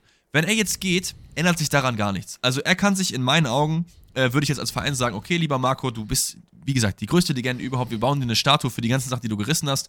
Aber wir wollen jetzt neu planen, wir wollen einen neuen Weg gehen such dir aus, mach gerne Karriereende, wenn du Bock hast, oder geh nochmal nach, wie aus Saudi-Arabien, wenn du das möchtest, oder in die MLS oder nach Portugal, was weiß ich. Genieß deinen Lebensabend fußballerisch und wir planen hier was Neues. Das wäre eigentlich der richtige Schritt für Borussia Dortmund in meinen Augen. Dann brauchst du natürlich auch einen adäquaten Ersatz, denn Reus hat immer noch eine Klar. gewisse Qualität, die er auch oft gezeigt hat so. Aber wenn du den finden kannst und die finanziellen Mittel hat Dortmund wahrscheinlich schon, gerade wenn man wieder irgendwelche Verkäufe tätigt, aka Bellingham für gefühlt Mhm. 2 Millionen irgendwo hin, dann kannst du schon Leute nachholen, die das äh, Oder, machen. was du halt natürlich auch machen kannst, ist, und das glaube ich, wird Dortmund nicht machen, aber das sollte der Weg sein, einem Hummels und einem, ähm, einem Reus Verträge geben und ganz klar sagen in den Verhandlungen, Jungs, wir geben euch den Vertrag, weil ihr Legenden beim BVB seid. Ihr, wir wissen, ihr seid wichtig abseits vom Platz für die Mentalität, Leute anzulernen. Aber ihr müsst euch darauf einstellen, dass ihr nur eine Reservistenrolle einnimmt und dass, wenn es darauf ankommt, wir eher Spieler einsetzen wollen würden, die die Zukunft vom BVB sind. Und das muss man ja ganz klar so sagen. Ist halt die Frage, ob die das dann halt Aber annehmen. dann, sorry, wenn, ihr das, wenn die das nicht annehmen, dann sind die halt, haben die leider auch kein äh, vernünftiges Selbstbild von sich gerade, weil die können halt auch nicht erwarten, dass die nächsten 20 So. Jahre spielen. um jetzt dieses Thema abzuschließen, ja, will ich trotzdem nochmal sagen, der DFB-Pokal ist kein Ja. Bundesligaspiel. Das heißt, es sind immer noch zwei Punkte auf die Bayern. Es ist immer noch easy möglich, Meister zu werden. Bayern hat jetzt auch im DFB-Pokal wieder gezeigt, dass man patzt gegen Freiburg zum Beispiel, ja. Und die spielen schon wieder am Wochenende gegen Freiburg. Und das ist auch noch nicht gegessen. Da muss man auch mal abwarten. Vielleicht lassen die da Punkte liegen. Jetzt hat man es als Dortmund immer noch in der Hand, zumindest die eigenen Hausaufgaben zu machen. So, und da muss man jetzt gegen Union Berlin am Wochenende ran. Wir haben euch nämlich nochmal gefragt in der Umfrage, Leute, Meisterschaft, was meint ihr? Ist sie entschieden oder nicht? Und diese Umfrage ist so krank close gewesen, ja, ganz, ganz knapp. Haben mit 43% der Stimmen die Leute abgestimmt, dass äh, nein, alles ist offen. 42% sagen ja, Bayern wird Meister, 15% sind sich unschlüssig. Also das zeigt ja einfach schon, dass hier noch alles drin ist. Das muss man jetzt in die Dortmunder Köpfe halt bekommen. Als Edin Terzic irgendwie hingehen und sagen, Jungs, ich weiß, wir sind die Verfolger, aber in den letzten Jahren waren wir auch immer besser in der Verfolgerrolle. Wenn man sich die Statistiken anschaut, dann war Dortmund, hat Dortmund immer besser performt, wenn sie aufzuholen hatten und nicht aufgeholt werden konnten. Das ist einfach ein Fakt so. Und in der Position ist man jetzt. Das heißt, vielleicht ist die Lage gar nicht so schlecht, in der Dortmund ist. Mal schauen, was da in der Meisterschaft noch geht. So, jetzt sind wir aber zeitlich schon sehr, sehr weit drin. Vielleicht lassen wir dann die, die zwei kleinen Themen, die wir uns noch vorbereitet hatten, raus. Oder willst du die trotzdem Nee, noch machen? ich würde sagen, Leute, wir wollten eigentlich noch kurz über Chelsea und die neuen Trainersituationen reden, aber vielleicht machen wir das dann eher am Montag, wenn das dann alles auch offiziell offiziell ist. Genau, dann machen wir das so. Dann würde ich sagen, wir haben jetzt noch ein paar QA-Fragen vor der Brust, die ihr eingeschickt habt über Spotify und auch über äh, meinen Instagram-Sticker in meiner Story, der ja ein bisschen früher kam, weil wir auch heute äh, früh aufgenommen haben. Deswegen würde ich sagen, gehen wir die mal an. Das haben wir schon gemacht. Genau, Lukas fragt nochmal zum DFB-Pokal, wer ist denn jetzt überhaupt Favorit? Das können wir, glaube ich, kurz und knapp beantworten. Ich finde, von dem Fußball, der gezeigt wurde, ist es in meinen Augen RB Leipzig. Da habe ich Ja. ein bisschen Angst, aber das ist Ja, gehe ich, geh ich komplett mit. Ich habe auch ein bisschen? Angst davor, dass Leipzig das eventuell wiederholt, aber ja, fußballerisch muss man sagen, dass Leipzig gerade aktuell ähm, ja schon eher auf der Favoritenrolle steht. Ja, weil Stuttgart, so nett das jetzt gegen Nürnberg war, es war jetzt auch keine Offenbarung in der Liga. Man muss sich erst noch finden, so, de- de- denen recht eher Außenseiterchancen zu. Freiburg hat es gegen Bayern gut gemacht, aber es war auch in Teilen halt Bayerns Unvermögen und dasselbe gilt eigentlich auch für Frankfurt, die es sehr gut gegen Union gemacht haben. Auf Union kann man auch einfach 0, nichts so. Ist jetzt auch die Frage, es wird ja nochmal gezogen, ne? Es ist ja nicht Nee, nee, nicht mor morgen spielt, wird äh, gelost. Ähm, ja, ich weiß, ich, Ja, okay. Frankfurt hat auf jeden Fall, äh, Freiburg auch natürlich, aber ich glaube, so nach Leipzig würde ich eher Frankfurt einschätzen, dass man da eventuell nochmal was reißen könnte. Ja, ich muss sagen, bei mir ist jetzt so DFB-Pokalmäßig so ein bisschen die Luft raus. Nicht, weil ähm, Bayern raus ist, sondern weil halt beide Favoriten raus sind und der verbleibende Favorit halt ein Verein ist, den ich nicht so, also mit dem habe ich halt keine Connection. Deswegen ist es halt bei mir so. Aber vielleicht kriegen wir auch eine Überraschung. Vielleicht holt Stuttgart Das eine Überraschung geil. im DFB-Pokal. Es sind nur zwei Spiele. K.O.-Spiele äh, gehen, gehen immer, ist immer alles möglich.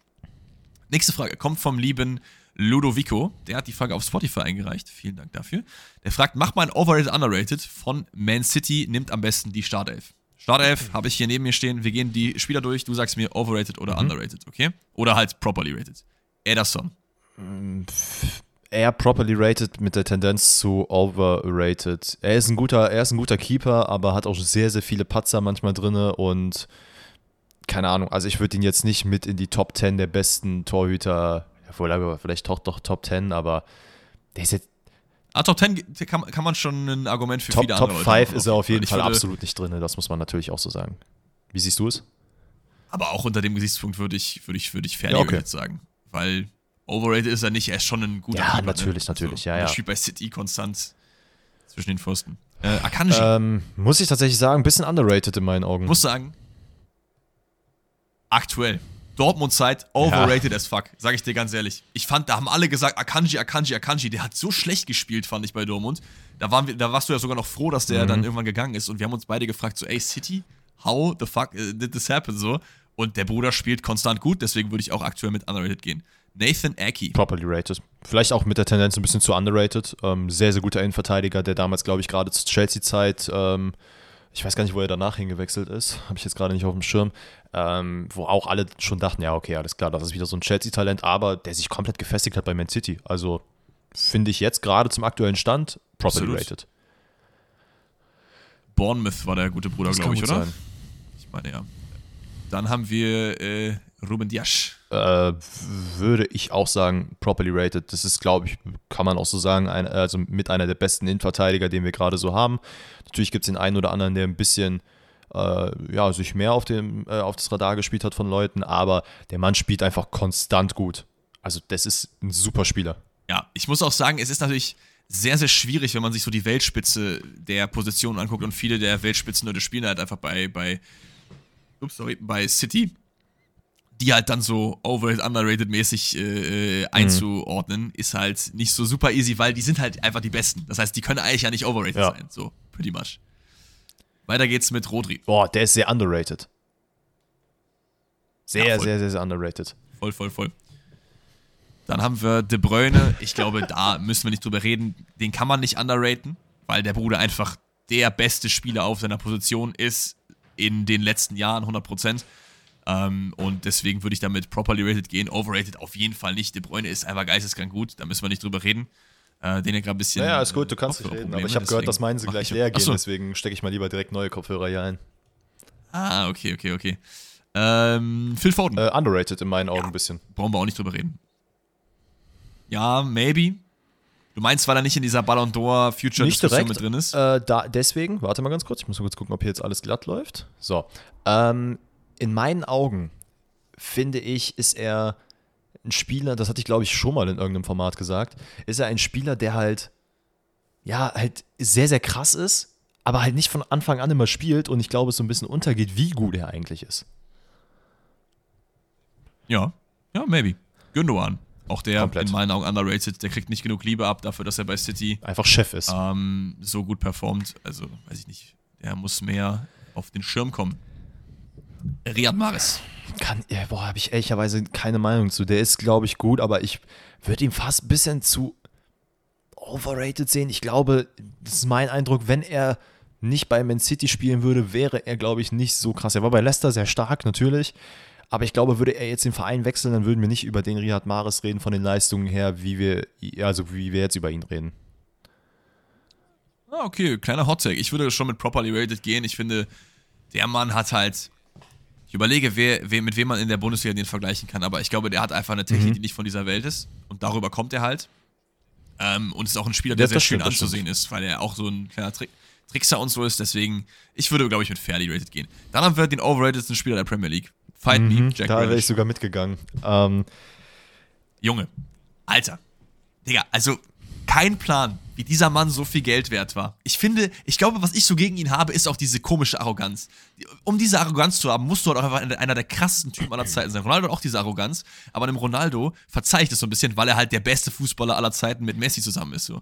Der kann diese Arroganz haben. Den Jack Grealish in Ja, Augen bei, bei überhaupt Jack nicht. Grealish, glaube ich, so ein bisschen das hergekommen, dass er bei Aston Villa ja halt derjenige war, der die Mannschaft schon getragen hat. Ich glaube, das macht ihn halt so oder hat ihn halt so teuer gemacht. Der Mann kann natürlich krass Fußball spielen, keine Frage, aber ich finde, der geht im Man City Spiel nahezu komplett unter. Also der hat eine ganz andere Rolle, als er die jetzt bei Aston Villa hat. Ich glaube, das hat hat es auch gezeigt, dass man da natürlich ein bisschen reinkommen musste. Aber boah, würde ich jetzt ich ja doch, ich glaube, ich würde auch mit overrated gehen. Aber das liegt halt einfach auch am Preispunkt. Hätte man den jetzt für 20 Millionen aus Aston Villa geholt, würden wir, glaube ich, ganz anders von Klar. ihm reden, weil die Erwartungen an die sind halt auch geisteskrank hoch und die erfüllt er halt nur in gewissen Zügen. Also mehr mit, Vor äh, mit Vorlagen und ja, einfach Passspiel als über Tore und krasse Standards oder sonst was. Absolut. Overrated Spieler der Premier League, würdest du da mitgehen oder fällt dir spontan Ähm? Hm. Mir fällt dass ich noch Anthony ein. Ich finde den auch sehr Ja, overrated, das ist ein guter. Call. Ja, ich, ja, ist ein guter Call. Anthony und Grealish. Und dann haben Overrated wir Erling Haaland. Ich glaube, underrated kann man bei, kann man bei ihm äh, nicht Natürlich mitgehen. Overrated, nicht. würdest du sagen? Der Mann ist properly rated. Ja gut, also das Ding ist, ich glaube, es gibt schon ein, zwei Leute, die halt in diese, in diese Kerbe reinschlagen, so mit dem, ey, er macht City nicht besser, der Bruder spielt da beim besten Team der Welt und macht halt Tap-Ins so, was ich halt komplett lost finde, deswegen würde ich auch mit äh, Ja. fairly rated gehen. Okay, easy. Nächste Frage kommt von ihm Arvid, der schreibt zu seiner Frage noch dazu, er liebt äh, unsere. Podcasts und Streams, also äh, kannst auch gerne mal vorbeikommen, lieber Danny, ne? Vielleicht nächste Woche, übernächste Woche, schauen wir dann mal. Aber seine Frage ist Real 17 oder Barca 11? Ich habe die Elves wieder aufgestellt, wir Alright. vergleichen mal wieder. Okay? Wir fangen an im Tor. Keylor Navas gegen Valdez. Ist schon schwierig. Aber ich glaube Valdez, oder? Ja, boah, ich glaube, man darf aber auch Keylor Navas Realzeit nicht unterschätzen. Aber ich glaube, er ist im Vergleich zu Valdez, würde er ein bisschen abstinken. Ja. Dann haben wir eine Viererkette, die startet links mit Marcelo gegen Erik Abidal. Erik Abidal, kranker Typ, zweimal äh, Krebs besiegt, sehr, sehr wild. Es gibt diese eine Szene, wer war denn das nochmal? Kennst du die Szene, wo, ich glaube, es war wie die Copa del Rey, die Barcelona gewonnen hat, oder war es sogar die Champions League, wo Puyol quasi als Kapitän den Pokal nimmt und eigentlich Erik Abidal geben will. Weil er halt Ja, der ja. Krebs hat, damit er halt so den Pokal hochhalten kann. Und irgendein anderer Spieler denkt so, ach, du gibst den mir und geht so nach draußen und will so den Pokal nehmen. Und Puyol so, hey, was willst du, geh weg so. Und gibt den halt dann so Abidal. Wer war denn das nochmal, der da den, das war halt auch irgendwie so ein, so ein, so ein Rotationsspieler. Wow. Ich weiß es nicht mehr genau. Aber es war auf jeden Fall eine wilde Szene. Also, äh, Abidal krass, aber Marcelo mit der beste Linksverteidiger Ich habe mir vor kurzem nochmal Videos angeguckt, wie krass Marcelo war, als er noch keine, äh, also keinen krassen Busch auf dem Kopf hatte. Also der Shorthair Marcelo. Junge, war das eine Maschine. Aber wirklich, als der gerade zu Real kam und da Ja, die. Stammrolle übernommen hat, Junge, Junge, Junge. Dann haben wir Ramos gegen Piquet. Ich glaube, ich gehe mit Ramos. Also Piquet ist, Piquet ist krass, keine Frage, äh, bei allem Respekt, aber ich finde, Ramos ist all over der bessere und also bessere Spieler und auch einfach der komplettere Spieler in meinen Augen, weil du den halt auch überall einsetzen kannst. Und ich glaube, ganz ehrlich, wenn ich äh, um den Tod kämpfen muss, gehe ich eher mit einem Ramos als mit einem Piquet.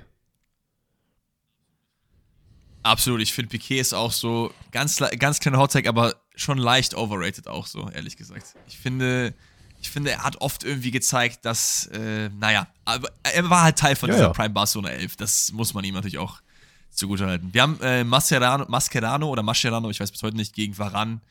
Ich glaube, Varan kommt dagegen nicht unbedingt an. Auch wenn man natürlich sagen muss, ich glaube, ich glaube, Varan ist in meiner Wahrnehmung irgendwie. Ich glaube, ich, ich denke nicht Das kann gut sein. Varane. Ich glaube, das liegt an seiner Manchester. United-Zeit jetzt. Ja, vielleicht. Ich, ich glaube schon, weil bei Real Madrid war es schon krass so. Für mich ist auch immer so dieses, diese FIFA-Karte einfach, die halt einfach geisteskrank war. Jeder hat immer mit Varan gespielt, so. Das fand ich immer übertrieben langweilig. Vielleicht liegt es auch ein bisschen daran. Aber ich persönlich gehe mit Mas äh, Mascherano. Lass uns den ich Call weiß nicht, machen. ob du es anders siehst. Dani Alves gegen äh, Dani Carvajal. Nee. Keine Chance für Carvajal. Also ich glaube, da sind wir uns beide einig. Jetzt haben wir ein Problem. Wir machen es, glaube ich, so, wir nehmen aus dem Mittelfeld, wir haben nämlich drei gegen drei, nehmen wir Mhm. einfach drei Leute mit.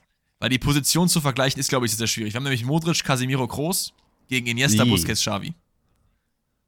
Das ist eklig. Also eigentlich muss ich Das sagen, gehe ich mit. Mm, ah, wobei, guck mal, Modric groß ist halt das Ding.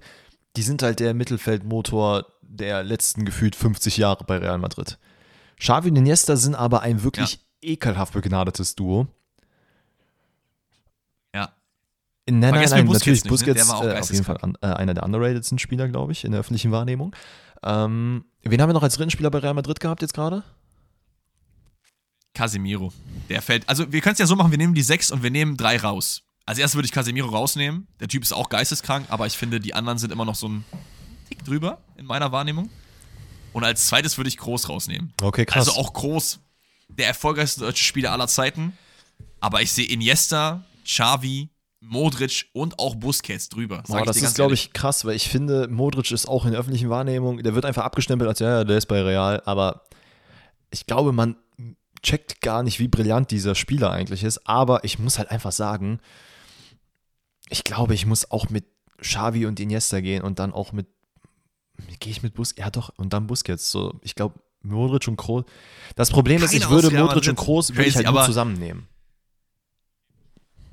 Okay, verstehe ich. Verstehe ich. Das Problem bei Modric ist natürlich auch, dass der relativ ähnlich ist wie Iniesta und Xavi. Und Busquets hat halt so gut funktioniert, weil der einfach dieser, ja. dieser tiefer Sechser war, so. Der auch das Spiel machen konnte, aber einfach das so ein bisschen gelenkt hat, auch durch, durch seine Bewegungen und so. Dann gehen wir mit den drei im Mittelfeld, weil die auch zusammen gut äh, funktioniert haben. Vorne ist das Ganze, glaube ich, relativ easy. Wir haben Pedro ja, gegen Cristiano sorry. Ronaldo. Ich glaube, da die Diskussion müssen wir nicht aufmachen. Wir haben Messi gegen Benzema, was natürlich Benzema ein bisschen, bisschen schade für ihn, aber mhm. das gewinnt er natürlich auch nicht.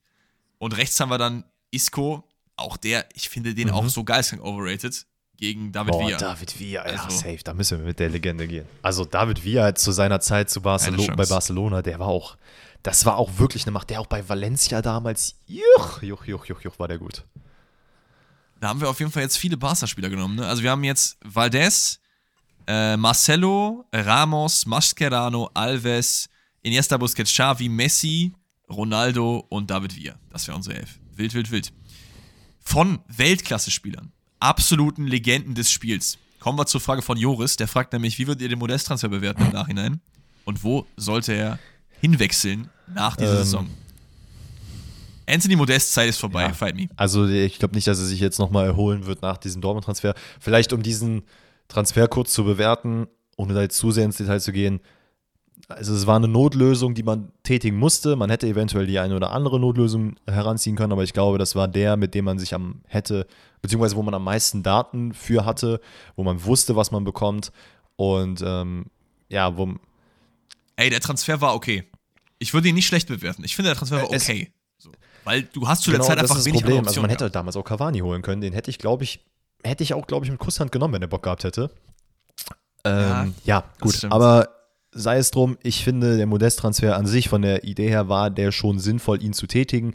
Dass es am Ende so bei rumkommt, wie es jetzt rumgekommen ist, ist halt, ja, natürlich ein bisschen blöd. Sportliche Leistungen bleiben so ein bisschen drüber.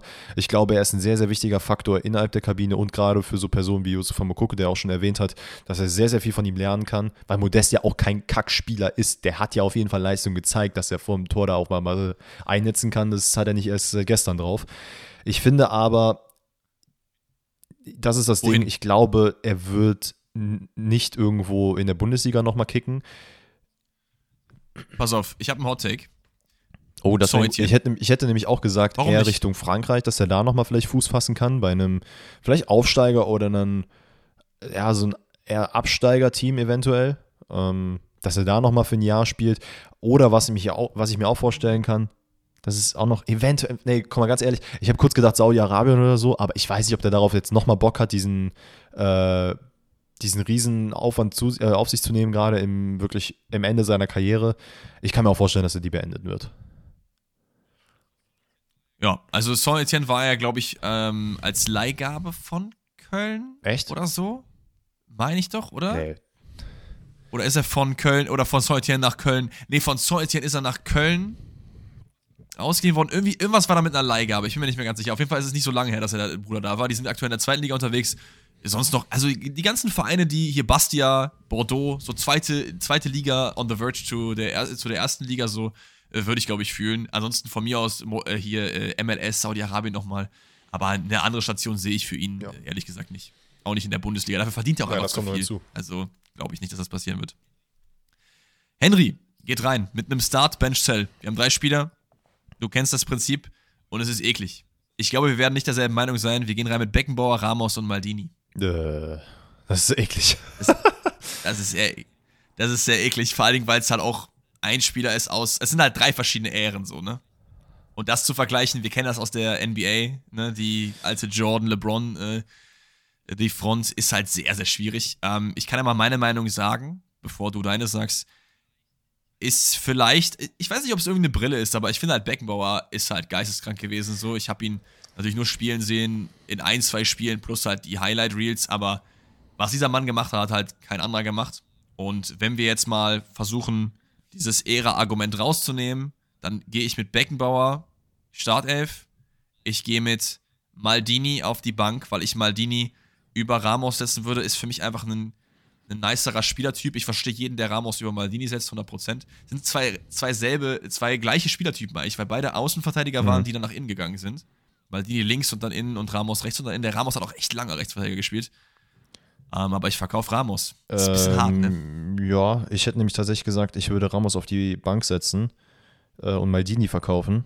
Ähm, okay. was, Oh, du ich, willst auch ja, Beckham an die Stadt ich glaube, das ist aber auch so ein bisschen, also wie soll ich sagen, ich, ich, ich meine, das ist ja kein Geheimnis, dass ich mich jetzt nicht mit dem, ich will nicht uralten Fußball sagen, aber äh, mit dem Legacy-Fußball jetzt nicht so immens auskenne, zumindest jetzt nicht die Beckenbauer-Zeit, da ist Alex auf jeden Fall ein bisschen bewandter. Aber ich habe natürlich auch schon mit dir und mit deinem Vater sehr viel darüber geredet, wie dieser Spieler performt, auch Lothar Matthäus und sonst wer. Und dass es einfach eine Macht in seiner Zeit war. Ähm, hat ja nicht umsonst auch äh, Ballon d'Or gewonnen. Ich weiß gar nicht, in welchem Jahr das war. Ähm, Richtig? ist ja auch egal. Oh, keine Ahnung. Ich finde wir aber. Ramos ist einfach, das ist ein, für mich ein Spieler und das ist halt das, was ich so geil an ihm finde, ist, du kannst ihn wirklich überall einsetzen und das will ich gar nicht mal Dini wegnehmen, dass man sich nicht für die Mannschaft zerreißt, aber das ist halt irgendwie, für mich ist einfach auch diese persönlichere Bindung zu Ramos ein bisschen größer, deswegen würde ich mit ihm gehen. oh, er hat actually zwei. 72 mal, und dann, 76. Dann passt das doch. Not bad. Das passt doch. Ähm, Ferdi fragt, wäre Sandro Schwarz auch nach einem eventuellen Abstieg der Hertha noch der richtige Trainer? Ich würde sagen, ja. Die Frage ist nur, ob das die Hertha genauso sieht. Ich glaube, wenn man absteigt, will man vielleicht auch nochmal komplett einen Neustart. Vielleicht hat auch Sandro Schwarz keinen Bock drauf, so. Aber ich finde, von der Persönlichkeit, von der Taktik, die er fährt, ist es eigentlich schon ein ganz guter Fit, oder? Wirst du so, äh, nee, ich finde, ich hätte jetzt auch gesagt, das ist, glaube ich, ein, Spiel, äh, ein Spieler, sag ich, ein Trainer, mit dem man auf jeden Fall auch in der zweiten Liga arbeiten kann. Ich glaube, was halt ihm und allen härteren Spieler und sonst wem so ein bisschen, ja, sauer aufstößt, ist einfach, äh, dass man ja halt so im Rampenlicht steht gerade. Also diese Big City Club Geschichte hat keinem gut getan. Da ist egal, welcher Trainer da hingegangen wäre. Und wenn man jetzt in die zweite Liga geht, ich kann nachvollziehen, wenn man als, aus Hertha Sicht sagt, ey, wir machen komplett ein Rebuild, komplett neu alles. Ähm, aber ich finde, Sandro Schwarz ist auf jeden Fall ein Trainer, der sich auch in der zweiten Liga, also der ist ja gar kein Problem haben wird, auch da eine Mannschaft zu bilden und die dann auch wieder in die erste Liga zu führen. Ähm, ich, ich muss ehrlich sagen, ohne mich damit jetzt zu intensiv zu beschäft, äh, beschäftigt zu haben, würde ich schon mit Sandro Schwarz auch in der zweiten Liga arbeiten. Ja, würde ich, würde ich auch mitgehen. Dann kommt der Marc um die Ecke mit einem sehr, sehr wilden Szenario. Der sagt nämlich, stellt euch vor, man könnte Anteile Mhm. an Fußballern kaufen. Also wie so aktienmäßig, ne? Fußball performt gut, Ja. Anteilwert geht hoch, Fußball performt schlecht, Anteilwert geht runter. In welche Spieler mit aktuellem Marktwert Limit maximal 50 Millionen würdet ihr investieren, um die Anteile später wieder zu Das ist verkaufen? eine sexy Frage. Da haben wir uns jetzt ein bisschen Gedanken gemacht. Ein bisschen Gedanken gemacht im Voraus. Ich bin, glaube ich, so ein bisschen in eine andere Richtung gegangen. Willst du zuerst mal ähm, sagen, was du, wen du so auf dem Schirm Also, wen ich auf jeden Fall als erstes kaufen würde, weil die Aktien wahrscheinlich gerade sehr, sehr low ist, ist äh, Tanguy Kulibali. Weil das, das, ist, das ist ein Herzensspieler. Uh, der ist 2 Millionen Euro Call. wert laut Transfermarkt. Ähm, wenn er vielleicht nochmal irgendwo wirklich Fuß fassen kann, dann glaube ich, kann die Aktie wirklich eklig geil steigen. Äh, ganz ehrlich, dass wenn die nur auf 15 Millionen steigt, das nimmt man mit.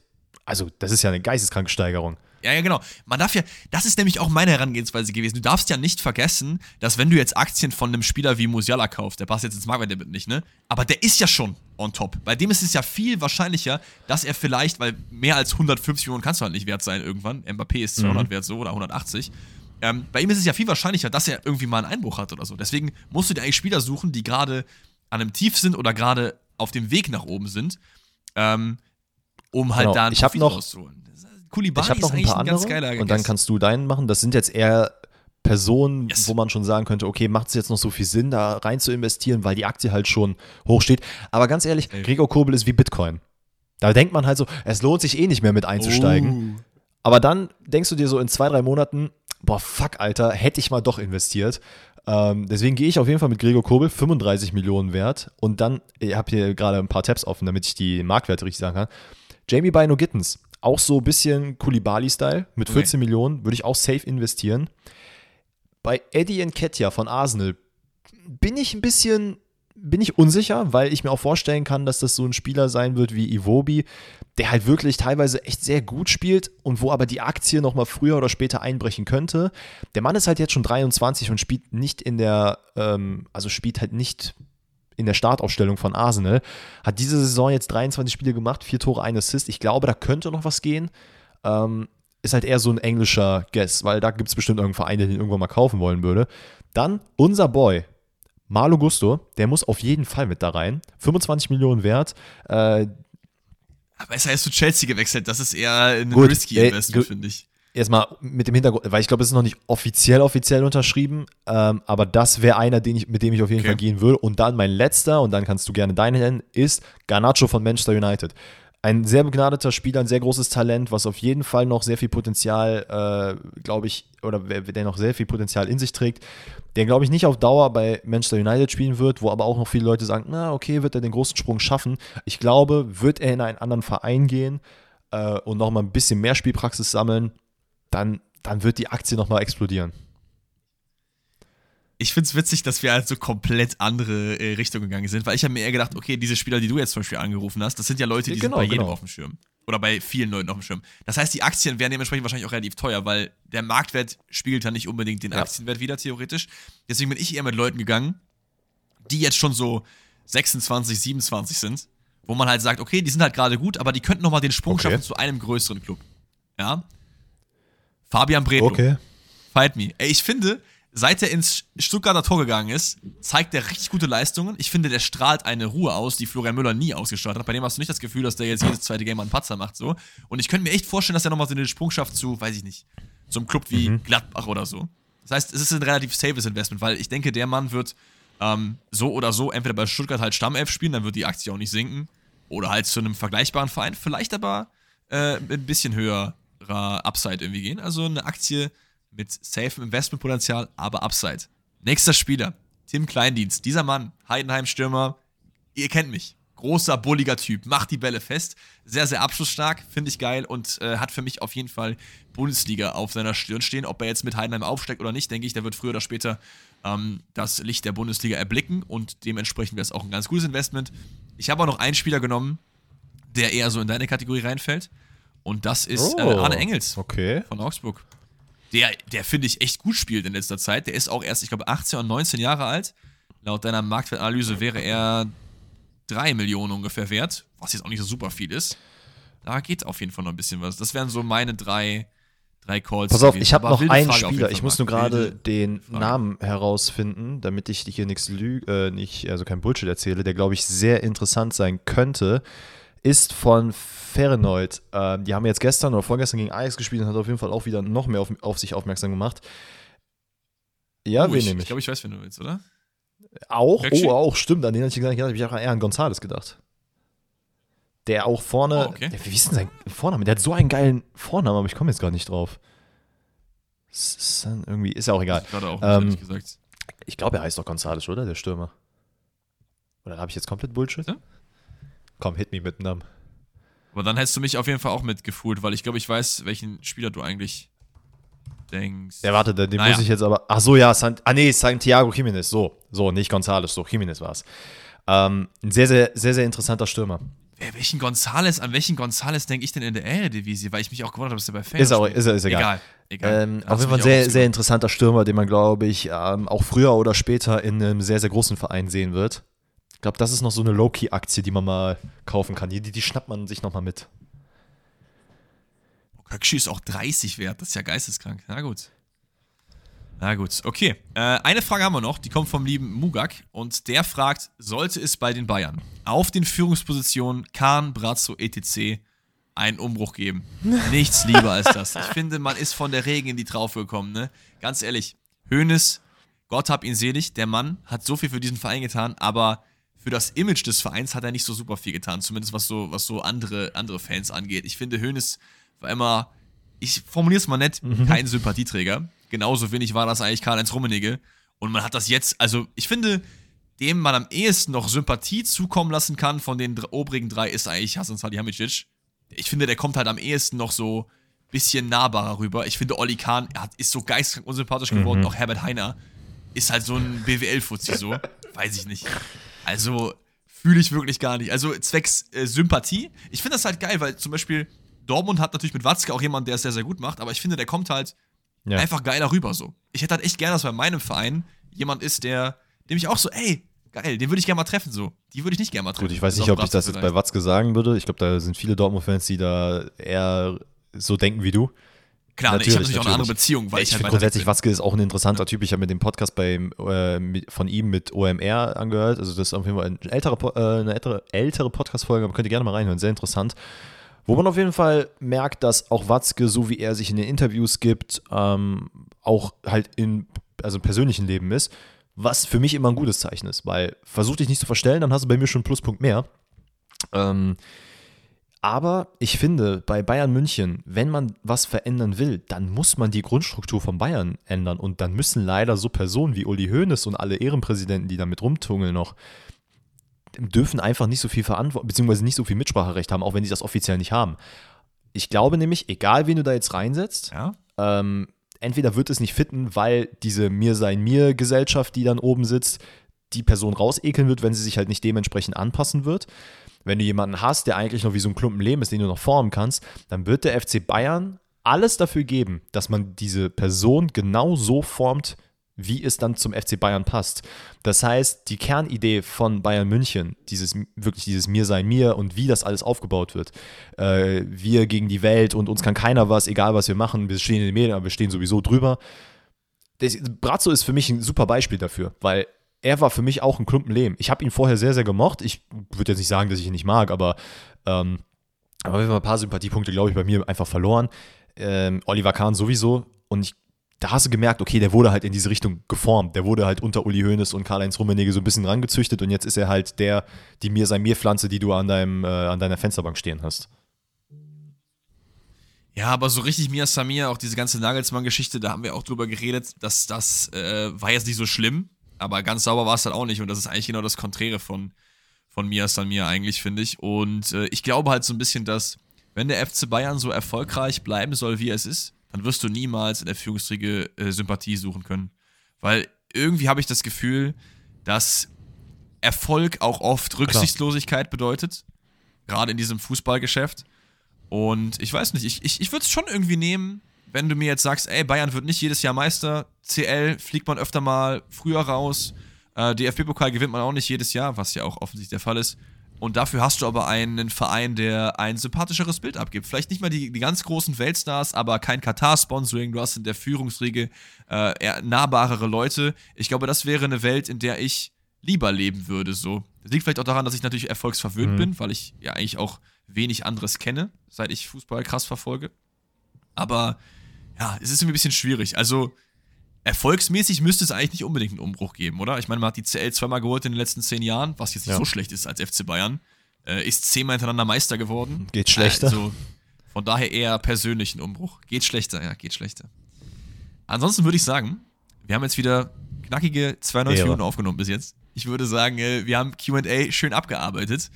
Ich hoffe, eure Fragen sind hinreichend beantwortet worden. Ansonsten entlassen wir euch damit in ein schönes Wochenende, verlängertes Wochenende, was auch immer ihr macht. Äh, habt viel Spaß mit eurer Familie über Ostern. Ähm, und ja, wir hören uns dann am Montag wieder. Dann auch in Remote, denn Danny wird wahrscheinlich noch in yes, Dortmund sir. sein bei seiner Family. Das heißt, Rätsel werden wahrscheinlich ein bisschen abgespeckter vorkommen. Wir versuchen, dass wir es trotzdem machen. Aber wir haben natürlich Videos äh, für euch auf Social Media, Instagram und TikTok vorab aufgenommen, dass ihr euch weiter an Rätseln laben könnt. Bis dahin, Habt noch ein schönes Osterfest. Tschüss. Wir hören uns dann am Montag wieder. Ciao, ciao.